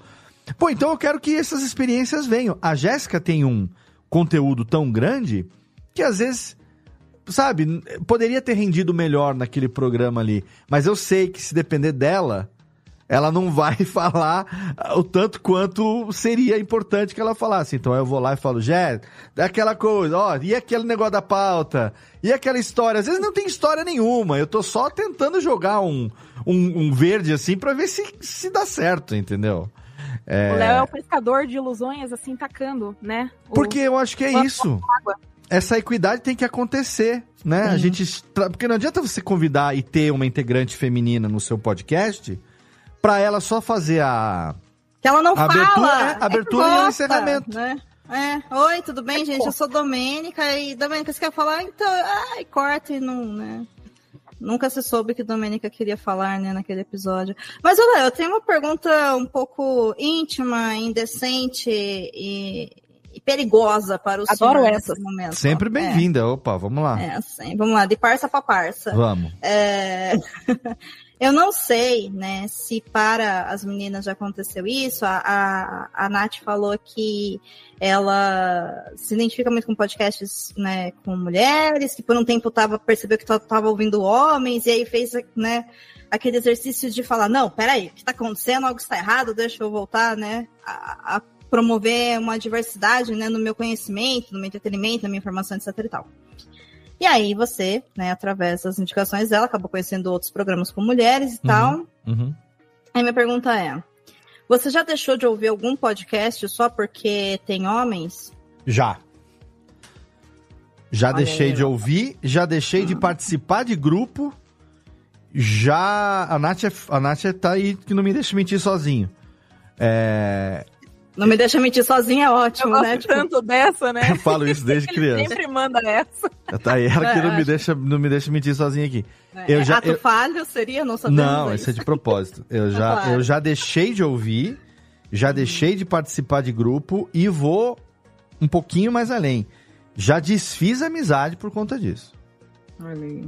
Não era é. bem amizade, porque se fosse amizade mesmo, segurava. Claro, mas claro, eu claro. deixei de falar porque é, é, é, a, Ana pode talvez dizer um pouco melhor exatamente o motivo que foi, para não parecer que eu estou me jactando disso aqui, mas é porque a, a vibração ali, a, a, o, o, papo e o, e o jeito que acontecia no programa não era tão explícito quanto que acontecia no bastidor desse grupo que participava. E eu já não me identificava mais com aquele tipo de tratamento que tinha, principalmente do, dos, dos caras com relação às mulheres, entendeu? Uhum, e uhum. eu tendo vindo de um relacionamento que durou quase 20 anos, no qual eu tive um papel é, nocivo durante muito tempo também, que fez com que eu, agora, nesses quase cinco anos com a Ana, tivesse reaprendendo, aprendendo, não é reaprendendo, porque aprendendo coisas que eu nunca tinha aprendido na minha vida com um cara da minha idade, com os, né, a minha formação e aquela coisa do vou pro pai, do pai para mim e tal. Eu quis uhum. quebrar essa roda para que de mim não passasse para os meus filhos e desse tempo de dar essa mudada. Então, quando não conversou mais comigo, eu vi que não ia ter jeito, era melhor eu sair e não me estressar mais do que eu ficar lá tentando convencer os outros de que não valia a pena ser daquele jeito, sabe? Uhum. Tentei dar uma, dar uma, dar uma, como é que se diz, uma uma mudada, Os mas toques, é, né? É, Falar, mas, né? Mas não, mas aí, aí você é que é o. Você é que é. Aí vira aquela coisa, nada contra, mas o que que, que se que, que faz esse negócio? Ah, você aí que tá ficando muito fraco, você agora, o que, que é? Agora é viado, você agora aí que fica defendendo as mulheres e que não sei o que e tal. Eu falei, querido, não vou estar tá mais aqui então. Um abraço, tchau. Léo saiu do grupo. Acabou, não escutei mais. E pronto. Entendeu? É, eu, eu pergunto porque, assim, claro que a, a minha pergunta era realmente, né, um questionamento. É, porque, assim. Eu, você perguntou mulher... ah, eu respondi abracadabra. Você vê que você falou que era não. profundo, eu já aprofundei tudo. não, mas eu acho importante essa sua fala, porque eu acho também que ela levanta alguns pontos que a gente pode trazer para o podcast, a gente pode trazer para a vida, porque, assim, gente, podcast faz parte da gente estar tá vivo, né? Se a gente não tivesse vivendo é. sociedade, meu, a gente não faria podcast. No nosso né? caso, sem querer te interromper, mas já interrompendo, uhum. é a nossa vida. É a nossa vida, exato, a né? Gente, Ou pelo menos o pão entra, boa parte dela. O pão vem na mesa por conta disso, então Exatamente. não tem como a gente se desvencilhar totalmente dos dois, dos duas coisas. Exatamente. E aí eu acho que é muito importante, né? Um, você, enquanto um homem, assim como outros homens que possam estar assistindo a gente ou possam estar ouvindo a gente, de entenderem também que esse papel que é de perceber que, olha, é, esses comportamentos nocivos, agressivos, machistas, homofóbicos, e aí blá, blá, blá, vai embora, né? Porque você uhum. puxa a corda assim do uhum. machismo, é meu irmão. Assim, é, é assim, é, é uma aranhada de bolinha de Natal, né? De pisca-pisca, assim, você puxa, ele vai embora, assim. É uma é... cachoeira de merda, pode falar isso. É, é isso mesmo. É isso mesmo, né? E aí é importante vocês é, também ali, né, dentro desses grupos, serem esses agentes que falam, cara, para, uhum. porque não cabe a nós chegarmos e falarmos, cara, para, porque assim, uma que a gente já faz isso desde que o mundo é mundo e, né, o, a obrigação do oprimido não é calar o opressor, sabe? Na verdade, é o opressor que tem que parar, né, de oprimir o oprimido. Uhum. E aí eu acho que é muito importante esse espaço de vocês chegarem e falar assim, mano, já deu. E também de ver até onde que dá para ir, porque mais que ali também já também é burrice, sabe? Não é um, um Salvador branco, né, que a gente costuma falar, né, que vai querer mudar todo mundo, não é isso. Mas tem que ocupar esses espaços e promover essas mudanças. E e me passou pela cabeça também na, na conversa toda que a gente teve, né? Que foi falado aí da, da síndrome da impostora e tal. Enfim, eu não vou entrar muito se eu acredito muito nisso ou não, mas o fato é que a gente se cobra muito mesmo, né? A gente tem que ficar se provando o tempo todo e se é, dentro das interseccionalidades, se a mulher ainda é uma mulher preta, é ainda pior que ela tem que se provar muito mais, que ela tem que se provar enquanto mulher e enquanto pessoa preta né? Se é uma mulher trans também, enfim, aí vai sendo opressão em cima de opressão, vai ficando cada vez mais difícil. Mas é muito interessante como todas nós, só pelo fato de ser mulher, tá? Independência é cis, trans, branca, preta, indígena, enfim, situação econômica, religião, lugar do mundo onde vive. Cara, é... a gente sempre quer também se provar que aquilo que a gente tem para fazer vai ser muito bom pela régua daquilo que o masculino considera como bom. Então, se eu, se eu tenho uma coisa para falar, que é isso que a Nath falou, né? Ah, eu acho que eu não tenho nada para falar. Pô, então eu vou falar do meu trabalho. Olha o quanto que eu sou boa no meu trabalho, olha o quanto que eu passei, sei lá, 10 anos da minha vida fazendo uma especialização foda pra caralho, fazendo mestrado, doutorado, pós-doutorado, e sei lá, morando na Finlândia, longe de todo mundo, para poder falar sobre qualquer coisa. Sendo que assim, você é você. Isso já é suficiente para você ocupar o espaço no mundo onde você é você. É muito mais simples, mas assim, é muito difícil para a gente, porque todas as regras de sucesso que a gente tem para poder entender o que é sucesso, elas vêm do sucesso masculino, sabe? Então, é, quando eu falo né, na campanha, eu falo muitas vezes, né? Gente, chame as mulheres para elas falarem sobre o que elas quiserem eu também não quero ouvir só mulher falando da carreira profissional delas. Porque assim, fico muito feliz que você tenha uma carreira profissional, trabalhar é um puta de um direito que a gente conquistou na história da humanidade, assim. É um direito civil maravilhoso. Mas assim, eu quero ouvir mulheres falando de gatinhos, de café, de, sabe, sei lá, do quanto de água bebe, quantas horas dorme, ou qualquer outra bobagem que ela quiser dizer, sabe? Porque de, eu... de representação feminina na podosfera. E aí vai ficar feio para mim, porque essa é uma parte do meu trabalho, eu tô me contradizendo, né? Mas assim, eu fui convidada. né? Eu acho que a gente precisa realmente tirar um pouco esse peso. E assim, é, não, não entendam mal, tá? Quem estiver ouvindo o que eu vou dizer, mas a verdade é que ninguém tá ligando muito porque a gente tá falando no sentido de tira o peso. Sabe? Não, não existe um grande julgador no mundo que uma polícia da podosfera que vai vir na sua casa e fala assim, ó, oh, escuta, você não tem aqui o diploma de falar que você tem, sei lá, que você é barista formado e tarará para falar como é que se faz um café. Mano, só fala do café. Às vezes só fala. Tem, mas se a pessoa chega para te dar hate no que você tá falando, quer dizer que você já fez sucesso suficiente para chamar a atenção de uma pessoa que vai tentar te contradizer. Então, esse tipo de comentário nunca vem quando você tá começando. É sempre quando você já tá em um é. patamar ali de, de atenção. Sim, e assim, é, mesmo, né, e aí tem, tem depois, né, depois que a gente conquista um certo, uma certa visibilidade, podem ter ataques de ódio, eu já sofri alguns. Curiosamente, nunca foi sobre uma coisa que eu falei, mas a campanha mesmo já recebeu vários ataques de ódio. E de verdade, vocês acham que isso vai me parar? Sabe? É só isso, porque assim, você não tem esse poder, meu irmão. Tipo, a decisão se vai parar ou não é minha, não é sua. Então você quer odiar? Claro. Isso é o melhor que você pode fazer? Faça. Você não vai atingir. E eu acho que a gente tem que realmente ter uma noção. Olha, é, é tira o peso e tira o poder do outro, sabe? Não dá o poder pro outro decidir se aquilo que você faz é bom ou não. Não é sobre isso. Então, senta, e eu sempre falo muito, né? se divirta, sabe? A vida é curta demais pra gente não se divertir, seja com o que for. E eu tô falando de não precisa, sabe, ser uma puta de uma especialista, a mãe do ano, ou sei lá, a mãe que sofreu as dores incríveis da maternidade para falar de maternidade real. Não, só fala que seu filho é super legal, lindo, maravilhoso, que você ama ele, porque que você ama ele, que todas as outras mães também vão querer falar sobre isso, e tá tudo bem, porque é o que mãe faz, sabe? E se não for essa sua experiência, fala, porque vão ter outras mães que não vão falar isso. E se você quer trabalhar, trabalhe, enfim, tira um pouco o peso, sabe? É, traz leveza para sua vida, porque a gente. Cara, acima de tudo, a gente tem esse direito, mas eu acho que a gente merece esse respiro também, sabe? Acho que a gente merece tudo. Então, é, se joga, gente, sabe? Não, não, não, cai nessa, não, de que eu tenho que provar que eu sou super Muitas vezes, quem tá achando que a gente tem que ser muito boa e tá sendo algoz é a gente mesma. Porque, de verdade, as outras pessoas não ligam tanto assim, sabe? Tipo, ninguém vai chegar e falar assim, ó, oh, Lana, tá horrível aquilo lá, cara. Assim, se eu fosse você, eu parava agora com o Cast News, sabe? Não, ninguém vai. Ninguém vai, sabe? Tipo, tá lá linda, maravilhosa, produzido, tá lá a Jéssica apresentando o programa dela, tá a Natália fazendo uma coisa que ninguém mais faz, que é divulgando podcast na internet.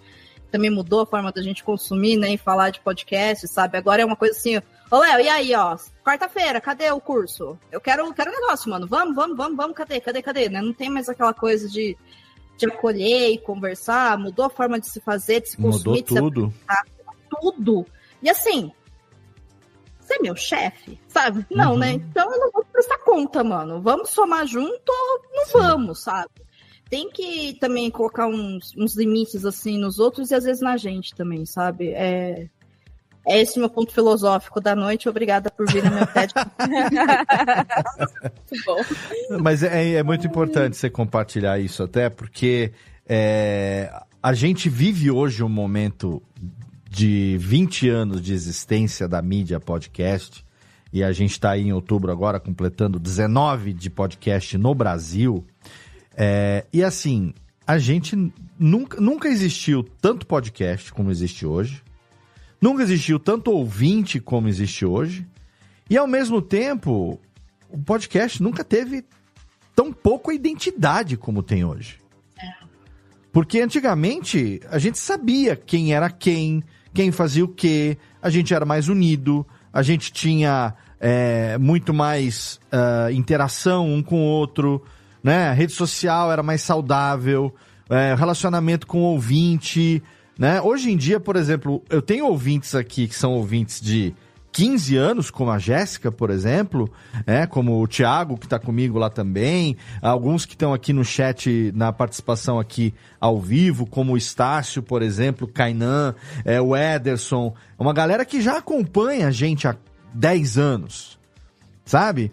E você tem um ouvinte novo que chega aí, olha e fala, é, é, é, é bom, mas não é um flow, é bom, mas não é um não sei o quê, Entendeu? No, no, o padrão de referência é outro.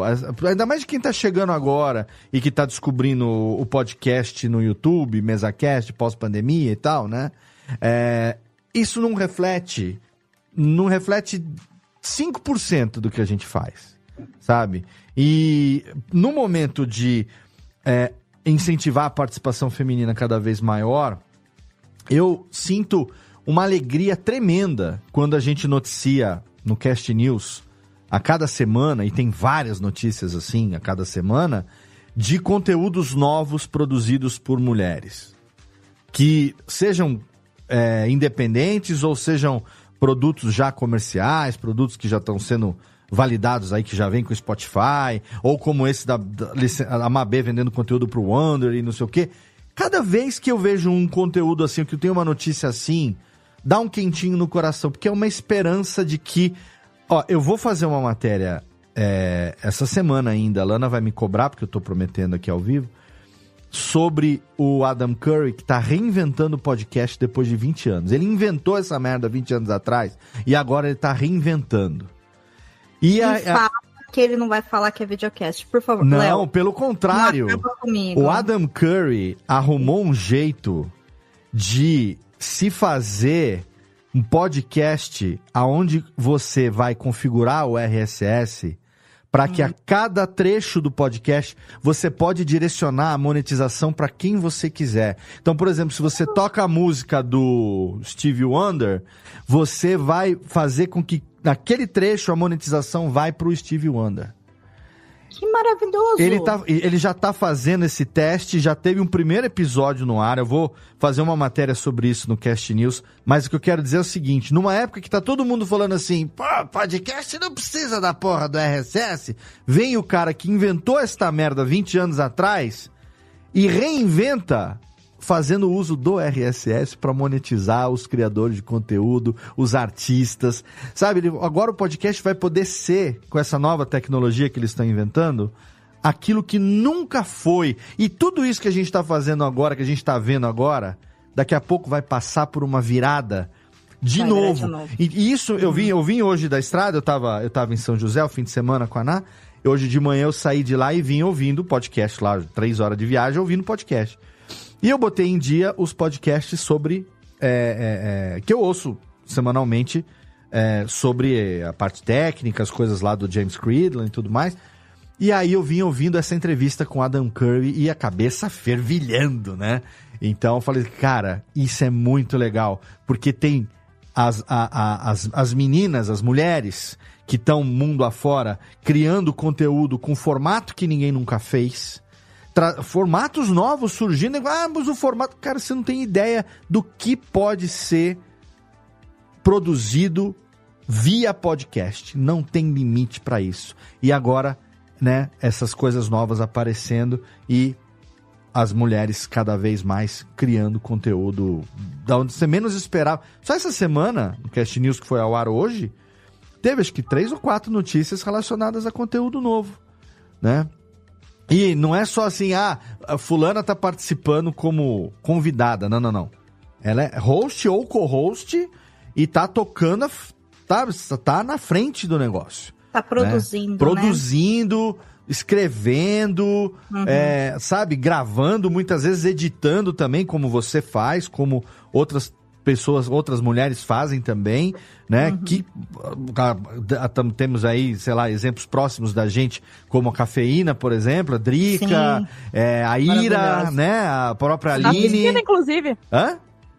Drica tá assistindo, inclusive. Então, é, é, são exemplos de mulheres que fazem isso já há tanto tempo e que assim, cara, você tem uma ideia, você pode jogar na mão dela e falar, reage para mim, o que, que você acha? Ela vai vir com opinião, ela não vai ficar naquele negócio só de. É, ah, eu acho que é legal. Não. Vai vir com uma ideia, vai vir com uma opinião, vai vir com uma sugestão, com uma lista de melhorias, o que, que pode. Sabe? Isso é que é legal, entendeu? Não fica só naquele. Ah, é legal. Porque o homem às vezes tem opinião assim, né? O que, que você achou? Legal, mano. Às vezes, Léo. Nossa, eu sou. Eu, sou, eu, sou, eu tô sendo generoso. É boa, tô sendo generoso Caraca. com a classe. Sendo generoso. Mas e aí, o que, que você achou? ah, é legal, mano. Isso quando tem resposta, né? Então, mas eu acho que parte desse legal humano é por causa desse peso que a gente tem de ficar sempre buscando melhorias que, que aí tem um recorte de gênero, né? Pela estrutura da sociedade, homens não precisam fazer uma coisa boa, eles só precisam fazer né? E assim, meu irmão, também, sabe? Eu já tive conversa com alguns homens sobre isso e, meu, cria vergonha na sua cara, né? Sobe essa régua, sabe? Por favor, né? Porque tem coisa que é deprimente, assim, sabe? Pô, vou parar de fazer o mínimo também, sabe? Dá uma melhorada. a maior parte né? dos memes idiotas que a Nath me mostra é de homens falando merda que é, será, né? sabe? É, homem falando omisse, sabe? Porque homens morrem cedo. Pô, gente, assim, é, é legal para um entretenimento, né, de meme, mas assim, Não, cria vergonha, conteúdo, sabe? É, é, com certeza. Né? Jéssica, queria que você compartilhasse um pouco com a gente, olha eu aqui fazendo meu papel de puxar a Jéssica para conversa, Sim. sobre como tem sido a experiência à, à frente do Ineditados, é, que você já está aí há tantos meses aí, né, é, com, esse, com essa nova tarefa lá, que para você é, você divide trabalho com, com né, prazer, hobby com trabalho, né? Você pode fazer no seu trabalho aquilo que você também gosta. É, e um pouco do feedback do, de como que é a, a receptividade da comunidade acadêmica ou da própria comunidade local lá na cidade, né? Porque Santa Maria é uma cidade que tem uma galera bem presente online, né? tem vários podcasts, tem vários conteúdos, né? E eu sei que você é bastante conhecida lá, bastante querida também lá por essa galera dos programas que eu já ouvi, assim. É, não é difícil, né? Gostar de você, estamos nós aqui testemunha. Mas eu queria que você compartilhasse essa experiência porque você acabou virando podcaster profissional, assim, sem forçar uma barra, né? Não, foi realmente, foi, quando eu paro para pensar assim em, em retrospectiva, né? É, a minha primeira experiência dentro de uma, vamos chamar assim, de um, de um ambiente acadêmico onde eu fui convidada ou tive um espaço ah, para trabalhar com voz, trabalhar com uh, uma, uma comunicação mais efetiva, foi porque, para né, quem não, não me conhece, não, não, não, sabe, eu sou uma servidora pública na Universidade Federal de Santa Maria, mas eu sou da parte administrativa. Eu já trabalhei como docente, mas o meu vínculo com a instituição não é de professora. E, então, pelo menos não na maior parte do tempo. Todas as vezes que eu me enfiei como professora foi voluntariamente, né, ou ganhando uma sendo convidada para participar de uma atividade em que isso entra de uma forma é, extra, uma, uma forma né, para além do trabalho, então de forma voluntária. E durante um período eu trabalhei com ensino à distância, mesmo sendo uh, servidora administrativa, mas daí nós íamos ser, éramos facilitadores desses, é, aqui a gente chama de tutor, né? Existe o professor que é o responsável pela disciplina e existe o tutor que é a pessoa que intermedia é, quase como um, uh, um monitor uhum. da turma, né? E eu trabalhei dessa forma, fazendo. Aí nós tínhamos às vezes que fazer vídeos, produzir aulas uh, online que eram feitas ao vivo. Então, aqui na universidade, nós temos um estúdio de TV, temos um estúdio de rádio. E foi uma primeira oportunidade em que eu pude conversar com um grande grupo e ainda assim é, eu estava falando de um conteúdo acadêmico, né? Então é muito similar como dar uma palestra. Mas eu via que isso trazia uma intimidade com quem estava nos ouvindo do outro lado, que muitas vezes o aluno do presencial não tinha esse carinho pela gente. Uhum porque existia uma, um reconhecimento de quem estava recebendo essa informação, no sentido de uh, é, que, eu, que eu acho, eu faço esse vínculo com o podcast também, é da pessoa estar tá junto na sua casa.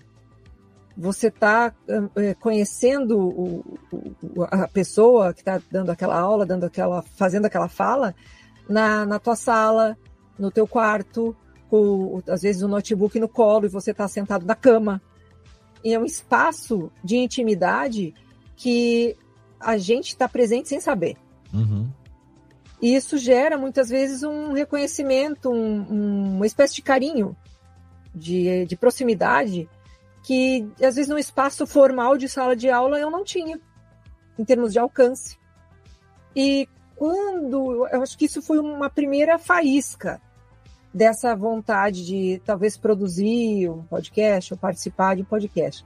Depois, mais ou menos ali em 2010, 2011, né, que eu tenho uma filha que hoje está com 19 anos, e eu sentia muita vontade de produzir com ela uma coisa que eu escutava quando eu era criança, que era a coleção de esquinho. Uhum que eram as histórias clássicas, só que é, dramatizadas, né? Ah, carruagem, né? E a carruagem tinha um pocotozinho lá do cavalo fazendo, né? Uhum. Eu queria fazer esse, quase um audiodrama em casa com a minha filha, porque ela se encheu o saco de eu contar as mesmas histórias. Então, na época, eu estava lendo Game of Thrones e era aquele calhamaço, e ela me perguntou: esse aí, você vai ler para mim quando? Eu disse, não, esse eu não vou ler para você. não dá, não dá. Esse aqui acontecem mortes, acontecem coisas muito, muito feias, assim, eu não vou te contar. E aí ela me falou o seguinte, mas me conta só a parte que dá. Olha aí. Aí eu fiz um podcast que se chamava Mantendo a Moral, uhum. porque eu pretendia só manter a moral da história, enquanto que a, as partes, digamos, mais pesadas eu ia suprimir e a gente chegou a fazer 10 episódios. e dava uma trabalheira do caramba. Inclusive tá no YouTube, link no post para quem quiser ouvir. E, e, era uma coisa que eu passava um tempo de qualidade com a minha filha, contando a história para ela. Nós fazíamos a gravação, mas ao mesmo tempo manter a concentração de uma criança nessa idade chegou uma hora que ela cansou também. É, né? E eu não quis fazer essa forçação de barra porque não era a proposta. Quer dizer, enquanto foi legal para a gente, beleza, mas é, ok, cumpriu com o papel, teve um fim em si mesmo e uhum. né, foi, foi isso. É, ah, mas não foi um podcast super longevo. Não, mas também não era para ser. Eu acho que é isso que a, que a Domênica falou, tira o peso, sabe? Foi divertido? Foi. Então tá bom. Então antes que começasse a cansar, a gente parou, pronto, né? E, e depois, aí, né, em, em 2018, eu retomo isso com o Radiofobia, que foi uhum. esse, esse convite, essa abertura tão é, tão legal aí da parte do Léo, né? Já até em termos assim de um, de um reconhecimento de um ouvinte assídua, né? E a gente já já conversava, já eh, não, não só do meu interesse, o Léo já sabia, mas em certa medida do meu comprometimento, né? Enfim, uhum. eu acho que é uma soma de fatores, né? E, e depois, então, daí, isso vai se construindo, né? Durante a pandemia, eu acho que toda a dinâmica de podcasts acabou sendo mais valorizada por causa da tecnologia, que é, foi uma né, a coisa da, da, não presencialidade, acabou ganhando força. É, na época a gente teve ali alguns os, os episódios do Vai Passar, do Vidani, né? Participei de alguns lá, porque ele muito também comprometidamente queria fazer um episódio diferente por dia. Então era uma coisa muito legal. E quando vem o convite para eu ir para a editora da UFSM, ela vem muito no, nesse sentido de eu já ter esse, essa, esse trajeto com o podcast. Uhum. Então foi, eh, embora eu já tenha produzido, né, organizado coletânea, eu conheço o Enéas Tavares, que é o atual diretor da editora da UFSM já de, de longa data, né? Nós somos contemporâneos da época da faculdade. Então, quando surge, é, é uma sinergia, é uma é aquilo de colocar ao dispor para a instituição todo o arcabouço que eu já vinha construindo de um, um aspecto muito pessoal, muito do, do âmbito do gosto, do, do, do, do querer para uma autorrealização, uhum. muito mais do que para aplicar profissionalmente nisso ou naquilo. Né? O próprio curso de, de dublagem que eu fiz foi porque eu queria, eu, eu, brinco que tem aquela música do Lulu Santos, né? Eu gosto tanto de você que até difícil, é, agora eu não vou lembrar exatamente a letra, mas que até difícil entender. Prefiro deixar assim, subentendido, uhum. como uma ideia que fica na cabeça e que eu não tenho a menor intenção de acontecer. Uhum. É, o que, é o que diz a letra da música. Era a minha relação assim com dublagem. Eu preferia ficar admirando, dizendo, nossa, que legal, eu ia gostar muito de fazer isso. Deixa assim. Uhum. Porque enquanto eu não vou para a prática, eu não tenho frustração. Sim. Né? E a partir do momento que eu precisei, eu, eu pensei, não, eu, surgiu a oportunidade de um curso aqui, e eu pensei, poxa vida, mas é, eu não preciso trabalhar, eu não preciso me mudar para o Rio de Janeiro. Eu não preciso deixar essa vida que eu tenho aqui. Eu posso, mais uma vez, colocar dentro da instituição onde eu trabalho mais esse, esse feature uhum. ao dispor. Sim. Né? E, e, eu acho que isso que vem se consolidando é uma construção, tijolinho por tijolinho, de uma forma que quando eu chego para fazer um, um, programa, né, que inicialmente, como eu falei, era para ser só um podcast uhum. gravado. E e editado, né? Então isso, isso já dá uma segurança também, quer dizer, se eu, aquela velha história, né? Se eu falar alguma bobagem, alguém vai tirar. Sim. Né? e, né? Uhum. E, e, de um, então eu já pensei, poxa vida, se eu estou sendo convidada para isso, é porque alguém que me acompanha confia no meu trabalho e sabe que eu tenho competência para tal. Então vem essa validação de novo, né? Poxa vida, eu estou sendo convidada para fazer isso? Poxa vida, mas então se estão me convidando é porque então eu acho que eu dou conta, mas precisa vir uma regulação por fora, né? Uma validação externa. E aí quando então esse é, vem o duplo convite, né? A gente vai para a rádio uhum. para pensar o formato gravado. E aí vem eles não façam ao vivo, aí é um outro baque. Sim. Porque estar à frente de um programa ao vivo na rádio com pessoas que, em certa medida, eu não sei quem é que está escutando do outro lado. Pois é, ainda mais que você está no dial também, né? Exato, então assim, é um horário que hoje, que, né, é, estamos fazendo, é, completaremos 12 meses, estamos completando 12 meses agora em agosto, né, setembro, agora, é, setembro do ano passado foi o primeiro programa. Então, estamos Nossa, vai fazer um, um ano. ano já. Exatamente. Caraca. E então, o, eu começo a, a, observar, né? Veja só, embora nós tenhamos ali períodos de férias e tal, essa coisa institucional também, uhum. mas é um programa que está aí com sua identidade visual, com, com uma, uma certa é, um certo entusiasmo das pessoas da universidade, porque já faz parte de uma rotina da rádio, as pessoas esperam. E é um horário da segunda-feira às 13 horas. Então é um horário de início de semana em que normalmente as pessoas estão no carro indo para a universidade, uhum. indo para o trabalho, no intervalo ali pós-almoço, alguma coisa assim, estão retornando.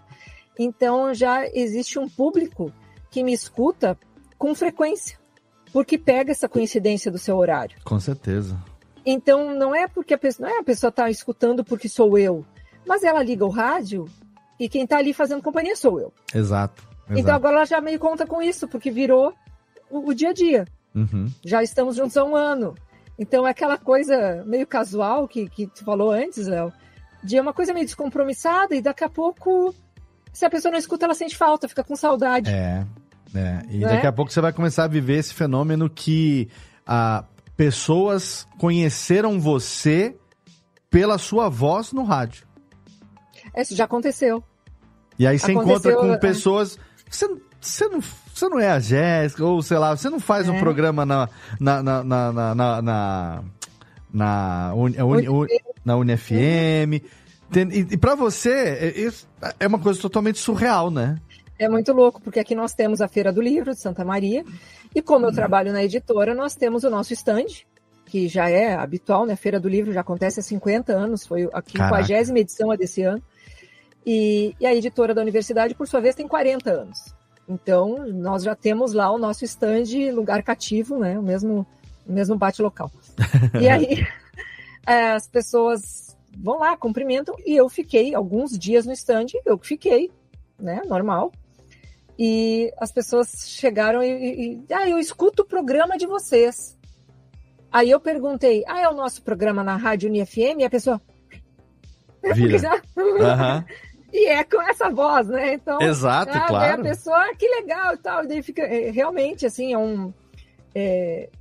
E aí a pessoa já começa a puxar os assuntos que ela escutou no programa, né? Do tipo, aí eu vi que vocês vão fazer tal coisa, eu vi que vocês vão ter um motorhome é. que vai fazer a, a itinerância aqui no interior do estado, por, pelos outros campi da universidade, ou é isso, daí a pessoa começa, a gente vê que ela tá na, na mesma sem querer fazer um trocadilho aqui, mas na mesma sintonia. É, né? na, na, conversa dela com é. as amigas, com, as, com a família, com o namorado, seja lá quem for, você é aquela moça do rádio.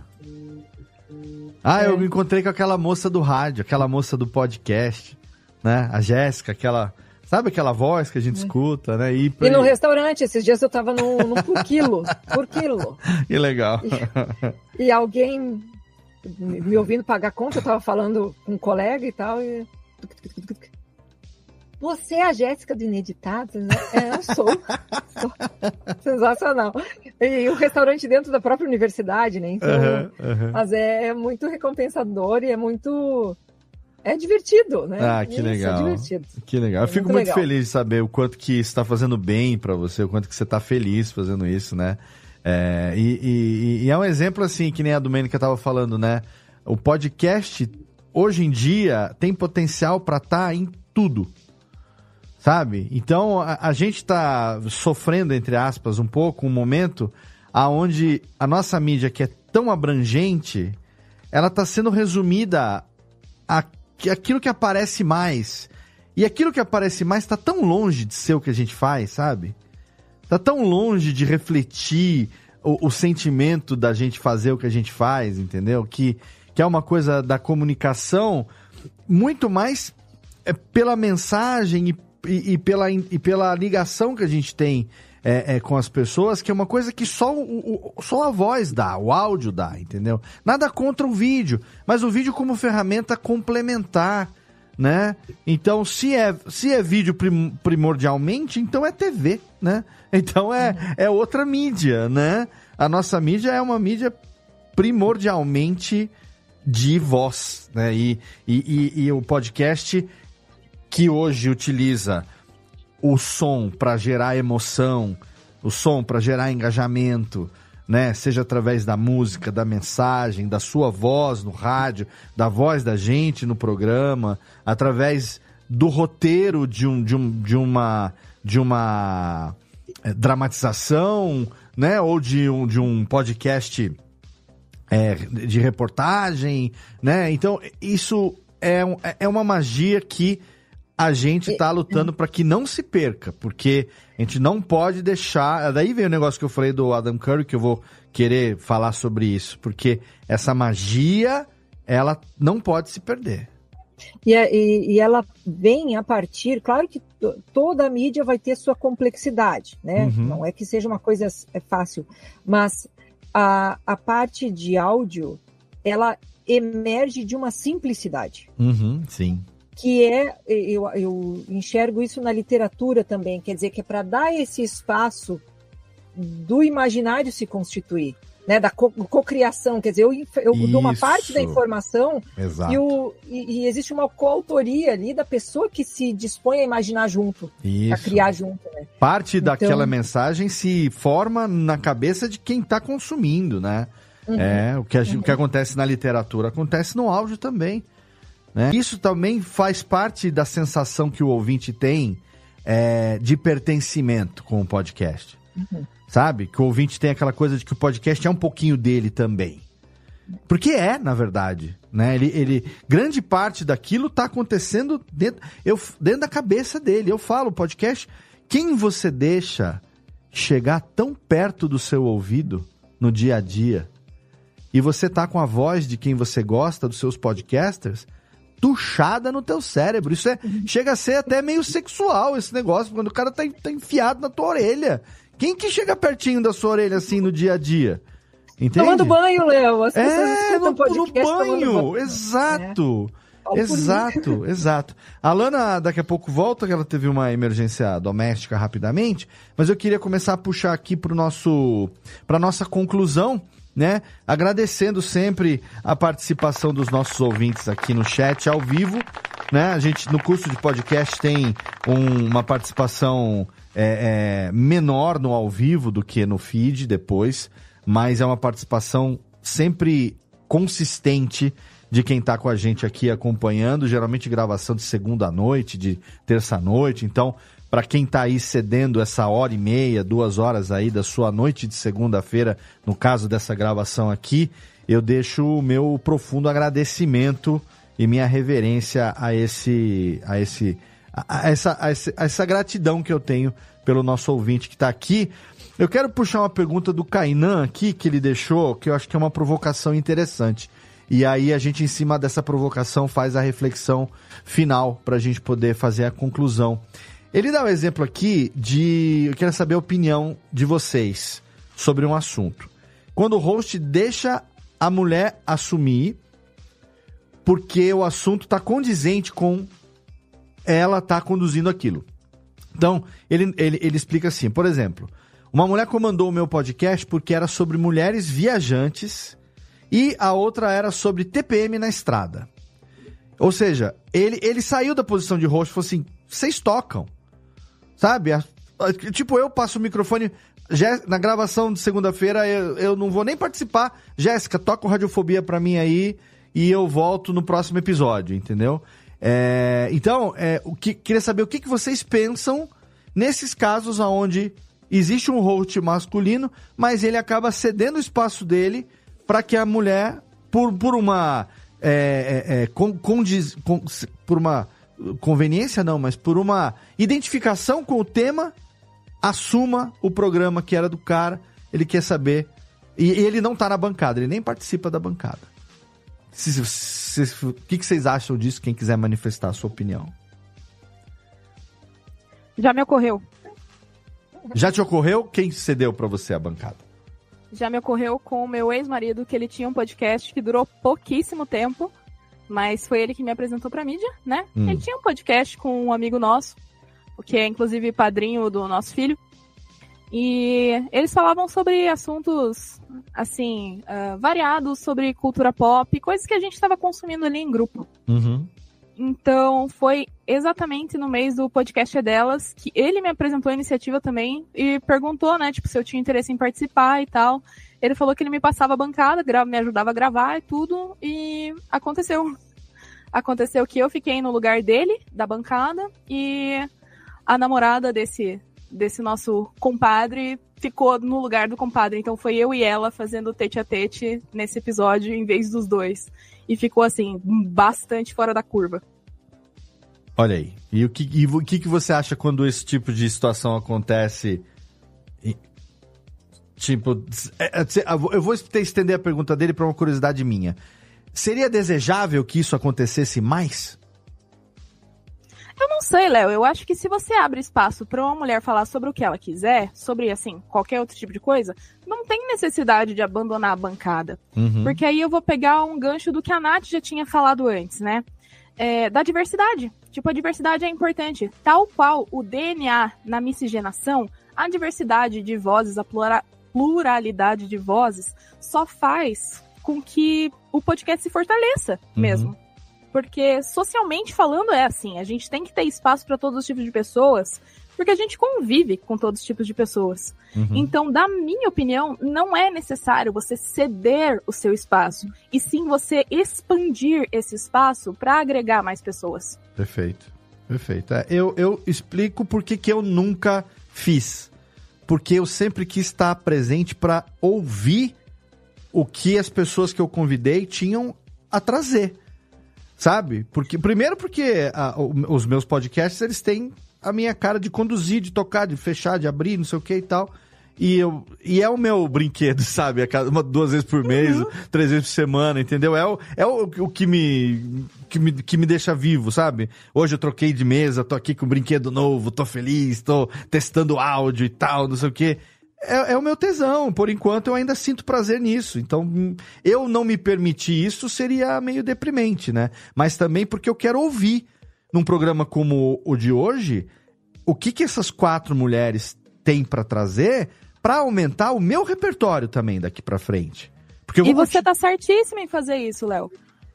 Porque eu vou continuar assim... convivendo com homens que eu, eu quero continuar sabe, aprendendo com o que eles têm para me trazer, mas eu também quero ensinar se for me for permitido, ou se me for dada essa abertura e eu tiver o que compartilhar, entendeu? Sim, e você tá certíssimo em fazer isso, porque a parte de ouvir é tão importante quanto abrir espaço. Então, uma coisa que as pessoas têm que colocar na cabeça sobre a podosfera em geral, não é um espaço finito não é um recurso esgotável. Uhum. Você sempre vai achar um espaço para falar e você sempre vai achar alguém que queira ouvir. É assim na vida, existe nicho de qualquer tipo de coisa. Sim. Você pode falar sobre qualquer coisa que te interesse, que vai ter uma, duas pessoas no mínimo que vão ter interesse em trocar essa ideia com você. Agora, puxando um gancho do que você falou, eu tô adorando puxar ganchos hoje. Puxa, vamos lá. Mas é uma coisa que eu anotei aqui para conversar, porque eu percebi que na live, tá, a gente tá com alguns ouvintes, né, assistindo ao vivo, e vários deles são homens. Então uhum. eu fiquei um insight para falar para quem ouvir esse episódio para homens ouvindo e um insight para mulheres. O insight que eu anotei para os homens é o seguinte: vocês devem treinar o ouvido para ouvir mulheres. E eu não tô falando de escutar, eu tô falando de ouvir.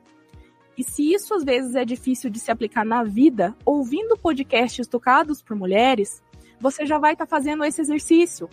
Porque você não tem a obrigação de estar respondendo, então você está treinando o seu ouvido para ouvir, de fato, não só escutar.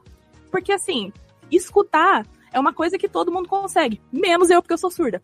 Mas ouvir é diferente. Então, é um dever do homem, produtor de podcast, consumidor de podcast, aprender a ouvir mulheres. Não só mulheres, a diversidade inteira, todos os tipos de recorte de pessoas. Ouça pessoas, mesmo que elas não se pareçam com você, uhum. mesmo que elas não tenham a vida igual a que você tem. Então, o podcast é um excelente exercício para você fazer esse tipo de coisa. Com certeza. Porque entra ali um hobbyzinho, uma brincadeirinha, você tá ali ouvindo um negocinho divertido, uma piadinha, kkk, mas de repente você tá se tornando uma pessoa melhor a cada cinco minutos que você ouve. Então, é um exercício importantíssimo de se fazer. Excelente, excelente. Meninas, as, as outras meninas, o que, que vocês acham? Tanto, seja da, da, da, da pergunta do Kainan ou com base no que a Lana levantou também agora, nos ganchos que a nossa amiga Capitã Gancha tem levantado aí, para a gente poder ir para os nossos finalmente. Nath, você tem alguma coisa para acrescentar nesse nosso finzinho de programa, meu amor? É, eu vou falar rapidamente, mas é, para mim podcast é laço. Então, quando você está ouvindo qualquer programa que seja, você está de alguma forma vinculado àquilo. E você cria realmente essa sensação de amizade. Mesmo que o podcaster não saiba que você existe, uhum. você sabe que ele existe de alguma forma. Ele habita também o seu círculo de amizades. Então, você vai levar em conta a opinião dessa pessoa, a recomendação dessa pessoa. É, mulheres também consomem, então também somos mercado, olha aí, oportunidades, né? Sim. Então, é, eu acho que partindo desse princípio, com a pergunta né, que foi feita, eu estou com a Lana de você não precisa sair da bancada. Você abre esse espaço, porque para algumas mulheres não vai ser fácil conseguir esse espaço por si só. É, a gente precisa de aliados para estar em espaços. Então, assim, eu sou a favor, por exemplo, de coisas afirmativas. Não. Hoje eu vou fazer uma bancada só de mulheres. Então, beleza, hoje é uma bancada só de mulheres. Mas no programa que vem ela é mista já de novo. Então, a gente vai trazer todas essas diferenças e vai variando. E isso é legal, porque você vai. Ah, um programa eu gosto mais de ouvir tal pessoa, no outro eu gosto de ouvir mais. E aí você vai crescendo, vai expandindo e vai se acostumando. Uhum. Então, eu acho que é importante sim você puxar essa cadeira, deixar a pessoa falar, um espaço para a pessoa falar e ela se expressar e assim, não vem com essa que é uma coisa que rola muito em reunião, principalmente de trabalho. Ah, eu só queria complementar com a pessoa, você falando, meu filho, a pessoa já falou inteiro. É. que ela fala é inteira. Você quer falar também? Você quer repetir o que ela está falando? Ok, mas você não está complementando nada, meu querido. Já o então, seminarista pessoa... Marcos Fábio vai mais além, não se esqueça disso. é, né? Vai mais além e igual. É. Então, é importante dar o espaço, é importante prestar atenção, estar atento e tentar, e aí é exercício mesmo, é, incorporando isso. O que a Lana falou da questão do treino, e aí outra importância de você não sair da bancada é você está apresentando para o seu ouvinte, falando: olha, essa aqui também é uma recomendação minha. Presta atenção no que essa pessoa Você está ali é, ratificando, é né? É, validando, exato. exato. Isso. E eu acho que isso é super importante, porque a gente também vem de uma construção de que público homem escuta muito homem. Então, assim, se o homem está falando que pode prestar atenção naquilo, às vezes é uma brechinha que faltava. Porque aquele cara simplesmente não está acostumado a ouvir mulheres. E aí ele começa a se acostumar. Então, a gente sabe, né, que é, na podosfera, a maior parte do público tem vários programas com, com relatos de quando a, a mulher assumiu, teve muito hate. Que, meu, ela não sabe o que fala, não sei o que, não sei o que, não sei o que. Então, assim, é um público que ainda precisa é. caminhar junto para ter essa introdução e tornar Sim. tudo mais orgânico, né? Então, é, traz para a bancada, participa, colabora, e eu acho que a tendência é que isso se expanda. Até às vezes a, as mulheres têm mais questão de quererem fazer por si só. Uhum. E aí uhum. elas vão montar a própria bancada. Aí elas estão chamando os caras para vir para a bancada, porque é, você falou assim, né, de temas específicos, né? Por questões fisiológicas e da sociedade, nós temos temas que, né, tipo, TPM na viagem. Você não está viajando sozinha, por que, que o cara também não pode discutir? Ele também vai ter que lidar com esse ponto. Porra! E, e assim, vamos conversar sobre, exato. E assim, quanto mais leve ficar para todo mundo, mais fácil é passar por tudo isso e dividir, né? Ai, vamos falar de maternidade. Não, vamos falar de paternidade também. Tá todo mundo criando essa criança, vamos dividir. Então, quanto mais os homens se acostumarem a enxergar as mulheres com pontos de vista é, diferentes, mas vivendo as mesmas situações, uhum. melhor vai ficar para todo mundo. Então, convida para a bancada, divide o assunto, vai falar de coisas é, que você acha que é só de mulher. Vai falar também, porque é de todo mundo. É importante, todo mundo aqui. né? É, eu, eu, você vai ser pai, vai criar uma menina, você não vai saber falar sobre isso? Exato, não, vamos, exato. vamos falar assim. Teve um ano, não lembro qual, se foi 18, 19, que é, eu quase que eu proponho para Domênica fazer um episódio do Radiofobia onde eu não participasse, chamasse só as mulheres. A primeira coisa que eu pensei que eu não quis correr o risco era de que achassem, por exemplo, que eu tava falando assim: mulheradas, faz o que vocês quiserem aí, não quero nem escutar. Sabe? Como se fosse uma postura de não quero estar tá nesse papo, sabe? Uma postura de hoje eu deixo as mulheres assumir aqui e não quero nem ver o que vai dar, não tô não nem. Não me responsabilizo, não, né? Lavei as mãos. É, exato. Então eu não quis. Vai, meninas, tricotem, façam as unhas. Eu não quis. Não, não, então. É. Eu não quis dar. Assim, eu, eu tive medo de ser mal interpretado, como se eu tivesse, por exemplo.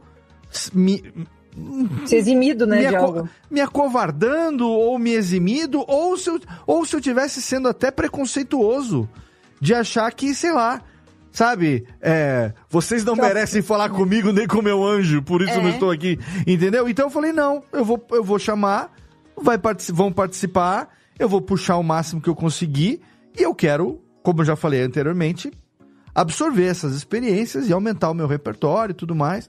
Né? A Ana já estava comigo nessa época, então é, já, já tava me, me é, tomando meu antídoto é, antipatriarcado do que eu vi criando ao longo da vida toda.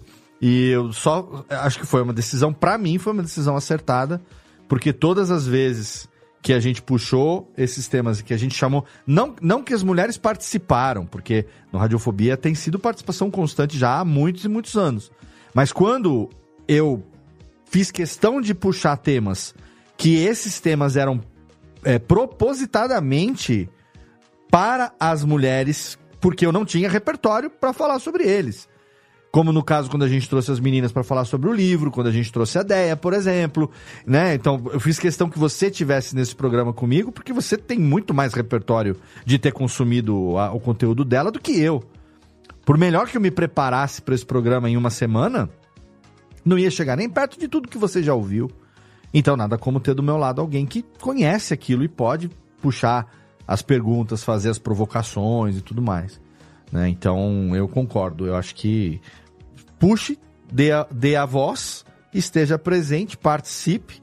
E também lembra disso que a Nath falou, né? É, é importante, às vezes, para os seus iguais ali, que você esteja validando aquilo. Falou, gente, vamos, vamos botar a mulherada para participar, vamos estar tá junto, vamos aumentar o volume do, do microfone delas né? E você, Dô, para a gente fazer aqui o nosso, o nosso fechamento, eu queria ouvir de você primeiro o que, que, que, que você está sentindo disso tudo e como que você está. É, eu sei que você sempre está inventando alguma coisa nova, tem, né? A cabeça da gente não para de, de fervilhar. É, o que, que a campanha desse ano representou para você nesse sétimo, nessa sétima edição? É, e como que tá a sua motivação para que a oitava que tá chegando aí daqui a pouco, né?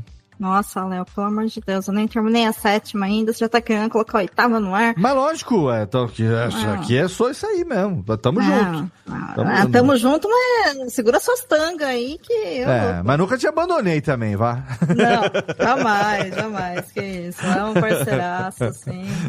É, não é porque eu tô aqui, não, porque assim, se não fosse, eu não estaria, sabe? É isso, gente, eu não tenho mais paciência pra ficar, é. sabe, carpino lote, assim, já passei de safado. Tá pra boa, ficar fazendo do carão, né? É, ai, não, vou lá muito, porque eu vou ter visibilidade. Ah, amigo, né? Visibilidade é uma coisa que a gente troca, pô, né? A sociedade é trocas, né? É isso aí. É... Dando aqui só meus dois centavos sobre essa pergunta do, do rapaz aí, é, é Kainan? Kainan, é isso? Kainan Ito, é isso. Bonito o nome, Kainan. É, eu concordo com tudo que vocês disseram, assim, sintetizando, eu acho que é um ótimo exercício mesmo, né, para você entender o que é o, o local de o lugar de fala e o lugar de escuta, né, que a gente fala tanto, né, que minorias falam tanto, tem essa questão da validação. É, eu entendo também quando é feito essa esse convite, né, de olha, vem e faz o que eu faço porque eu gosto do que eu faço, então eu quero te dar essa oportunidade de fazer já que você nunca fez. E se vier desse espaço de, olha, eu sou um, um, homem que sou host de um programa e eu te convidei, como foi o caso da Lana, né, com o ex-marido dela, como eu já apresentei também vários programas, né, que eram bancadas masculinas, falaram, Dô, você pode apresentar? Posso, né? Desde que isso seja feito numa forma de convite, e que você, homem, não, não ache em nenhum momento que a mulher vai ter obrigação de aceitar? Uhum. tá? Porque isso é seu trabalho, amigo. O programa é teu. O apresentador é você. Boa, né? Então você essa. faz, né? É. Então, assim, desde que você entenda que é um convite, que você vai estar lá de repente até é, exercendo essa oportunidade para poder explicar, acompanhar mesmo. Não, ó, vou, vou, dar as ferramentas para vocês, gente. É, é, assim que se grava, porque, enfim, eu tenho mais experiência, tem alguma dúvida, vamos junto né, num processo mesmo de compartilhamento de é, conhecimento, eu acho uma coisa legal. Mas uhum. eu concordo que não é necessário, né? Mesmo porque senão a gente vai cair nessa dicotomia que a gente está discutindo aqui, né, há duas horas, enfim, de que tem assunto de mulher, tem assunto de homem. Não, a gente, vive em sociedade. O que existem são lugares de fala de cada um de acordo com as suas experiências uhum. e as suas visões. Isso é diferente né? Não é porque alguém tem um lugar de fala diferente do meu que eu não vou ouvir aquela pessoa. Amigão, você vive em sociedade, né? Claro. Em sociedade, todo mundo vive, a gente tem que ouvir.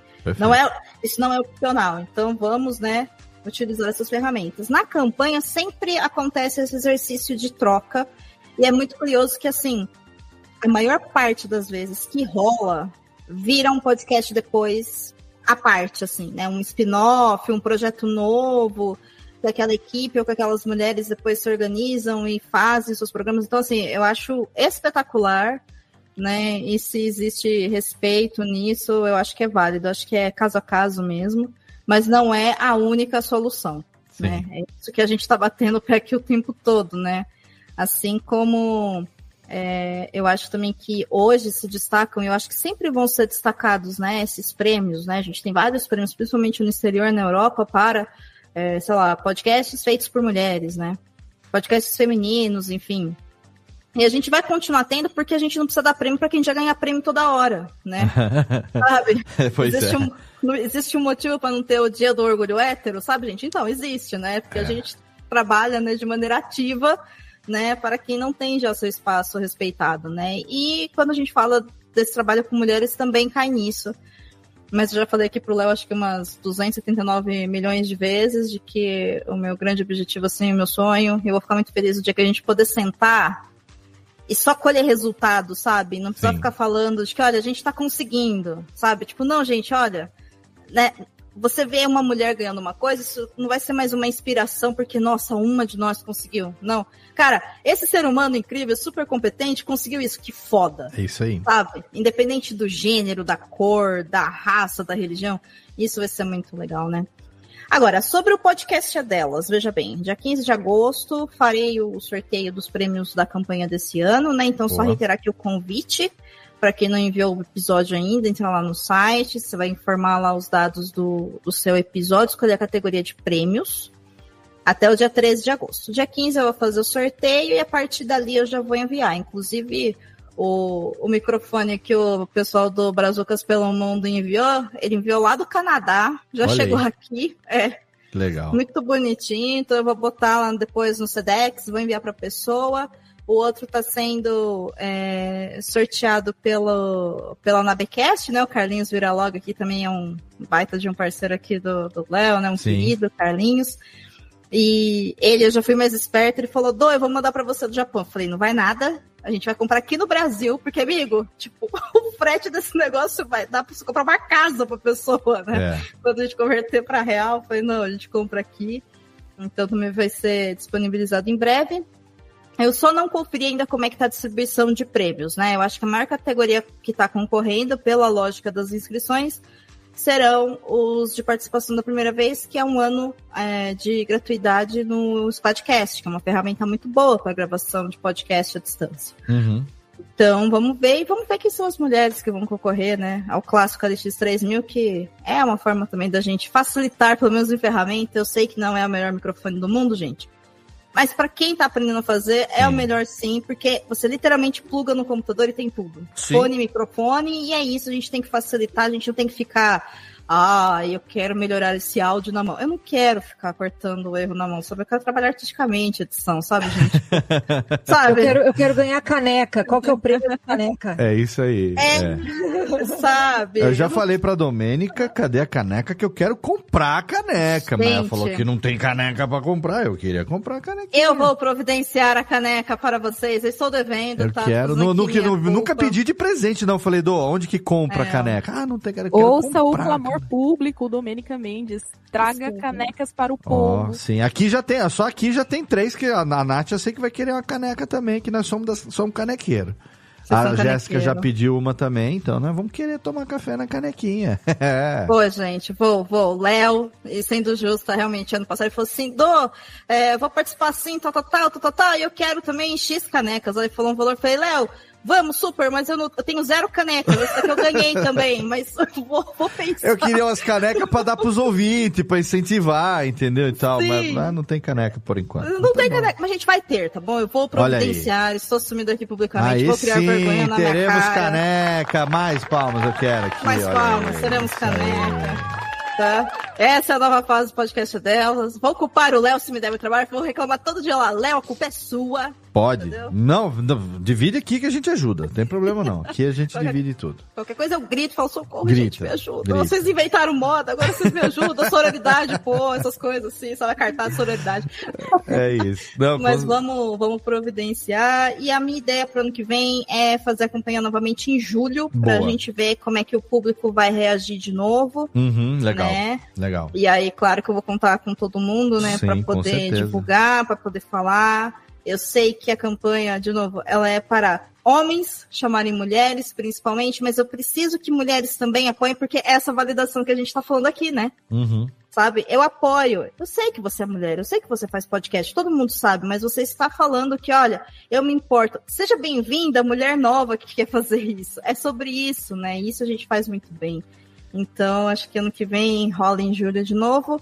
E vou, vou providenciar caneca, gente, já que vocês querem caneca. teremos caneca, teremos caneca. Muito bem, muito bem, muito Ela bem. fala tão bonito. Tá vendo só? Eu muito um bem. dia falar assim também. Oxe, mas tu fala, mulher? Toda empoderada aí, faladeira, comunicadora, é... escreve pauta. e fica aí, ah, Rafa. Fica aí Obrigada, querendo, querendo, querendo confete. É, Lana, é toma, confete. Lana quer confete. Não é, não é. Eu tenho aquele problema de, de, de não confiar no meu trabalho, nem ah. no meu taco. É, né? Tá bom. Hum, então tá confie em quem te ouve e que está falando que é bom. Pode ser? Ela não tem vergonha de assumir, de assumir isso na frente do chefe, tá vendo? Tá tranquilaço. Gente, vamos lá, técnica, joga aqui para nós aqui a Aqui a vinhetinha de encerramento pra gente. Pra, a vinhetinha não, a trilha, né? Trilhazinha de encerramento pra gente fazer aqui o wrap-up desse nosso episódio totalmente fenomenal. Então eu quero mais uma vez agradecer a presença das minhas convidadas. Ela que está aqui em tela, obrigado minha querida Lana. Dessa vez você está aqui primeiro. Obrigado por participar com a gente desse episódio. Eu é que agradeço. Se tem uma coisa que eu gosto é falar sobre mulheres trabalhando que é uma coisa assim, ó, um dos meus temas preferidos, inclusive. Muito obrigada pela chance. Obrigado. Você, o, o Instagram das nossas convidadas estarão todos lá listados na postagem do episódio. Se alguém quiser divulgar alguma coisa além do Instagram, fica à vontade. Tem alguma divulgação aí, Lana? Tem alguma coisa, não? Ah, eu quero divulgar o seguinte. Hum. É, quem gosta de séries, assistir séries, fazer binge watching de séries, e não se importa com drama adolescente, assistam Heartstopper. É muito fofo, foi escrito por uma mulher, tem muita representatividade de todo tipo e a equipe é, de produção da série é 70% LGBTQIAP+. Olha aí. Fica a dica. Aonde, tem, aonde que é o serviço de streaming que tem as? É do Netflix. Netflix. É um original Netflix. Muito bem, Netflix que não tá pagando um tostão para nós aqui, mas fica a recomendação porque pela temática está devidamente autorizado e devidamente indicado. E, e se quiser, Netflix, pode, pode injetar grana Pô, também. se quiser... É, pinga aí, né, pô? Vamos, Netflix. Netflix, se quiser, pode um atrás do outro aqui, que nós estamos aceitando. Muito bem. É sobre isso. Obrigado também, minha querida Jéssica Dalcin, por mais uma vez aqui, mais uma vez num podcast comigo, pela primeira vez no curso de podcast. Obrigado. Exato, também foi minha, minha estreia aqui no curso de podcast. Agradeço muito o convite, a oportunidade. E para falar de um tema tão, tão relevante, assim, uma pauta tão atual também. E muito obrigado, muito obrigada aí para as as companheiras de mesa e a ti, Léo, pela oportunidade. Eu que agradeço. O e-mail, o e-mail não, o Instagram da Jéssica tá também lá na postagem, assim como tem o link também para você poder ouvir o Ineditados toda segunda-feira pela Universidade Federal de Santa Maria, UniFM. Tem lá, você pode ouvir via streaming ao vivo ali a uma da tarde toda segunda-feira, ou então assinar o feed, né, Jé, no, no seu agregador preferido. Isso, a gente tem o, o é, Ineditados Podcast no Instagram também, então a cada ah, postagem legal. que a gente faz é, tem lá o resuminho. Vou né, linkar lá também. Boa. É, é, legal porque a gente tem um, aí uma, uma frequência, né? Tem, uhum. Temos uma uma vitrininha lá para cada um também fica registrado. Excelente, excelente. Mande, mande aquele meu beijão. Tem beijão aqui? Já deu tempo de programar, Técnica? Ah, deu, ó, na Técnica Nova aqui. Obrigado. Um beijo para Evandro Bertol e Helena Bertol, meus amores também. Mande Obrigada. beijo para eles. Muito obrigado. Assim como eu agradeço também a presença. Essa aqui eu não vou nem fazer o. Não, aqui eu vou, eu vou fazer aqui o. Cadê, Técnica? Tem aqui o o efeitinho novo aqui pra eu fazer. Qual é? Esse daqui, não, esse daqui não dá pra fazer. Eu vou fazer um. Ó, um smack. Achei Ai, que ia vir um gemidão do Vidani. Né? Ah, não, não, ainda não programei essas coisas aqui, mas em breve terá.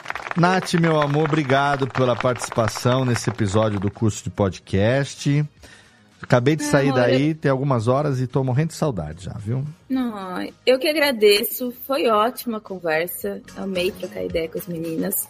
Espero que esse programa alcance ouvidos atentos aí e vamos bora para frente. Também tô com saudade, bebê. Obrigadão pela participação. Eu vou deixar o link na postagem do episódio, além do, do seu Instagram, que é público, quem quiser te seguir lá também, né? A dona da porra toda é, mas o seu LinkedIn, porque você é uma pessoa também da área de tecnologia que compartilha.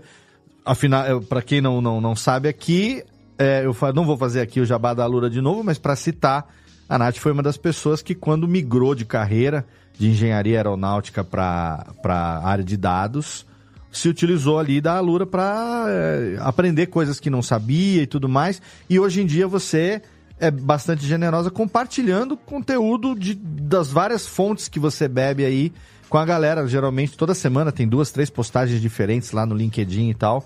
Então acho que quem tiver interesse de seguir também é, e fazer parte desse networking, né? Acho que posso, posso linkar lá, não tem problema.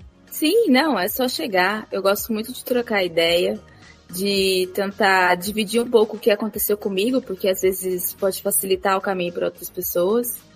E, e não, só, só chegar e vamos aumentar essa comunidade aí. Show, excelente. Obrigado, meu amor, mais uma vez.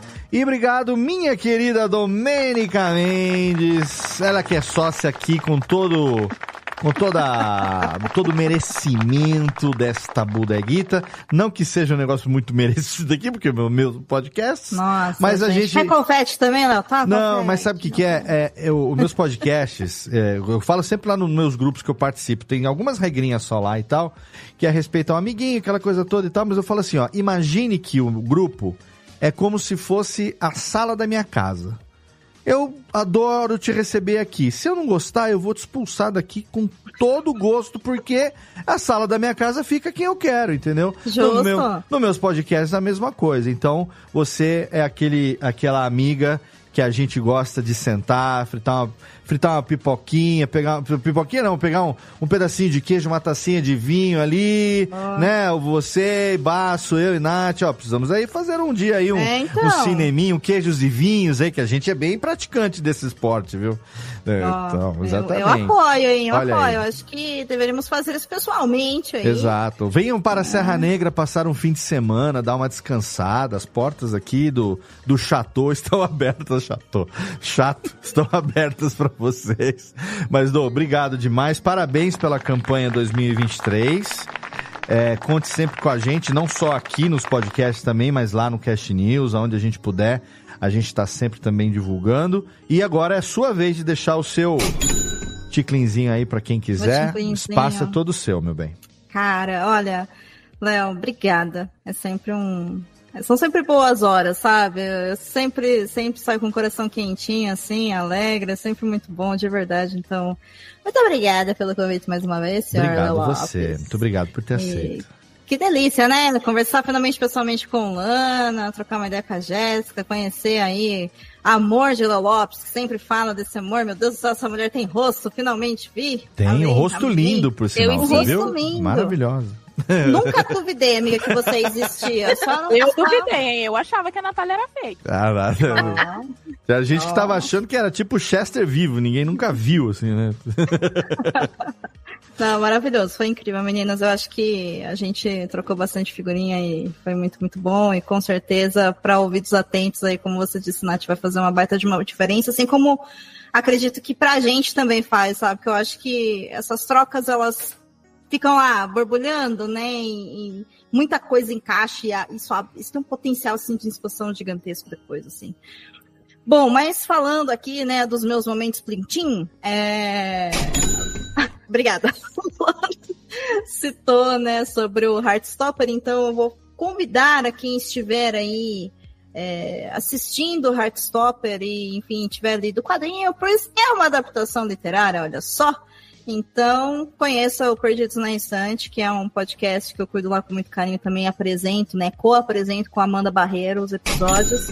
E temos no Perdidos na Instante um episódio sobre a primeira temporada e também agora sobre a segunda temporada. Quando você estiver ouvindo isso no feed, porque no momento da gravação esse episódio não foi gravado ainda, está em produção, você poderá ouvir também a nossa análise, né, comparando com a obra original, que é o Quadrinhos. Então, Perdidos ele tem essa missão aí realmente de é, analisar e tentar fazer uma ponte mesmo entre pessoas que gostam da arte no áudio, no, opa, no áudio, no audiovisual. A ah, gente, eu já tô dormindo, já passou das 10, já, já foi. Domênica Mendes, assim, passou das 9 da noite, ela não existe.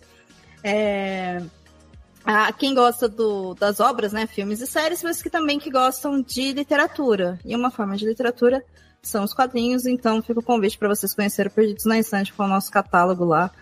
Já estamos também com 200 e blá blá blá episódios. Nossa, e... que legal. É, quando eu gravei o primeiro Perdido sozinha, eu falei, mas não, isso, não, isso vai dar certo, gente. Não só deu certo que, assim, além de aprender a editar, agora eu vivo disso. Veja bem você. Tá Olha só? só? como a vida é surpreendente, não é mesmo? Viu só? Exato. E agora eu sei fazer, tá, gente? Na época eu não sabia, não. Nunca ouçam o primeiro episódio, não vale a pena. Por favor, me respeitem. Ai. E fica o convite, né? Acessem o podcast delas. Lá a gente tem uma ferramenta de divulgação de mulheres que querem fazer podcast, pessoas não binárias, chamada Acho Podcasters, que é um banco de dados e de perfis de pessoas que querem gravar podcast. Inclusive, convido para vocês três é, se inscreverem, né, criar o perfil de vocês. É uma ferramenta gratuita. Ela, infelizmente, não tem muito investimento né, em UX para ser ainda muito acessível, mas funciona bem em celular, em computador. Com o tempo, eu espero poder é, contratar uma UX para melhorar, mas assim, tá bonitinha, tem mais de 100 pessoas cadastradas, e a gente vai sempre cadastrando mais, então é, mantenham atualizado, utilizem a ferramenta, uma ferramenta gratuita, é a única ferramenta que a gente tem no Brasil que faz esse catálogo de que legal. que querem gravar podcast, porque a gente precisava, porque caía essa loucura de quero gravar com uma mulher, sei lá, sobre como é viver no norte. Putz, mas eu não conheço ninguém. Então você vai lá, clica lá norte, vai abrir um uhum. monte. Aí você verifica, né? Algumas até mandam áudio, a gente consegue disponibilizar para vocês ouvirem a voz, ver se rola legal, tem contato lá que nunca vai ser algo íntimo, né, como o número de telefone para evitar é, problemas, assédio e tal, mas tem uma forma de você entrar em contato com essa pessoa, uma forma mesmo de você facilitar essa comunicação. Então, Bacana. utilizem porque é grátis. E ouçam o Estúdio 31, claro, né? Que eu faço lá com bastante carinho para tentar é, ajudar aí quem quer fazer mais podcast, porque podcast, gente, é tudo de bom. E cansei de falar já, Léo. nunca vai acabar, Léo. Que As isso, Dô. falam, vai acabar? Eu falo, não vai. Não vai. Não vai nunca. Obrigado, Dô, mais uma vez. Obrigado a vocês. Obrigado por aceitar participar de mais esse episódio aqui com a gente. E encerramos aqui. Quero agradecer a você aí, querido ouvinte. Obrigado por ter acompanhado. Você que acompanhou ao vivo a nossa live no YouTube. Obrigado, radiofobia.com.br é, radiofobia barra podcast. É lá aonde você, na Radiofobia Podcast Network, tem acesso a todos os nossos episódios. Se você quiser assinar o canal do curso de podcast no YouTube, youtube.com barra curso de podcast. Entra também no nosso grupo lá no Telegram, t.me barra o curso de podcast, que lá a gente troca ideia, compartilha todo dia e é um grupo bastante ativo ajudando as pessoas a produzirem os seus podcasts. Obrigado pelo seu download, obrigado pela sua audiência. Em setembro a gente está de volta com a 16 sexta edição do curso de podcast rumo ao aniversário aí em outubro. O programa especial está chegando. Obrigado, um abraço e até mais.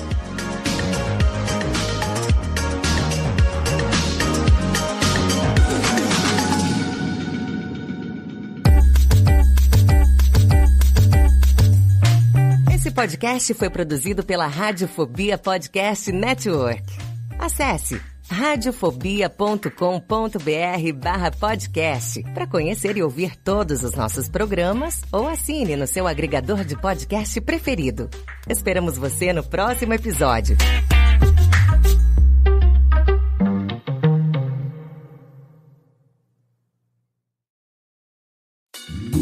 Oi, eu sou o Antônio Viviani e quero convidar você a ouvir o nosso podcast Voz Off. Desde julho de 2017, eu e meu amigo Nicola Lauleta temos o prazer de conversar com as grandes vozes do rádio, da TV e da publicidade do Brasil e trazer suas histórias até você. Se você, como nós, é apaixonado por locução, acesse vozoff.com.br e acompanhe nossos episódios aqui na Radiofobia Podcast Network.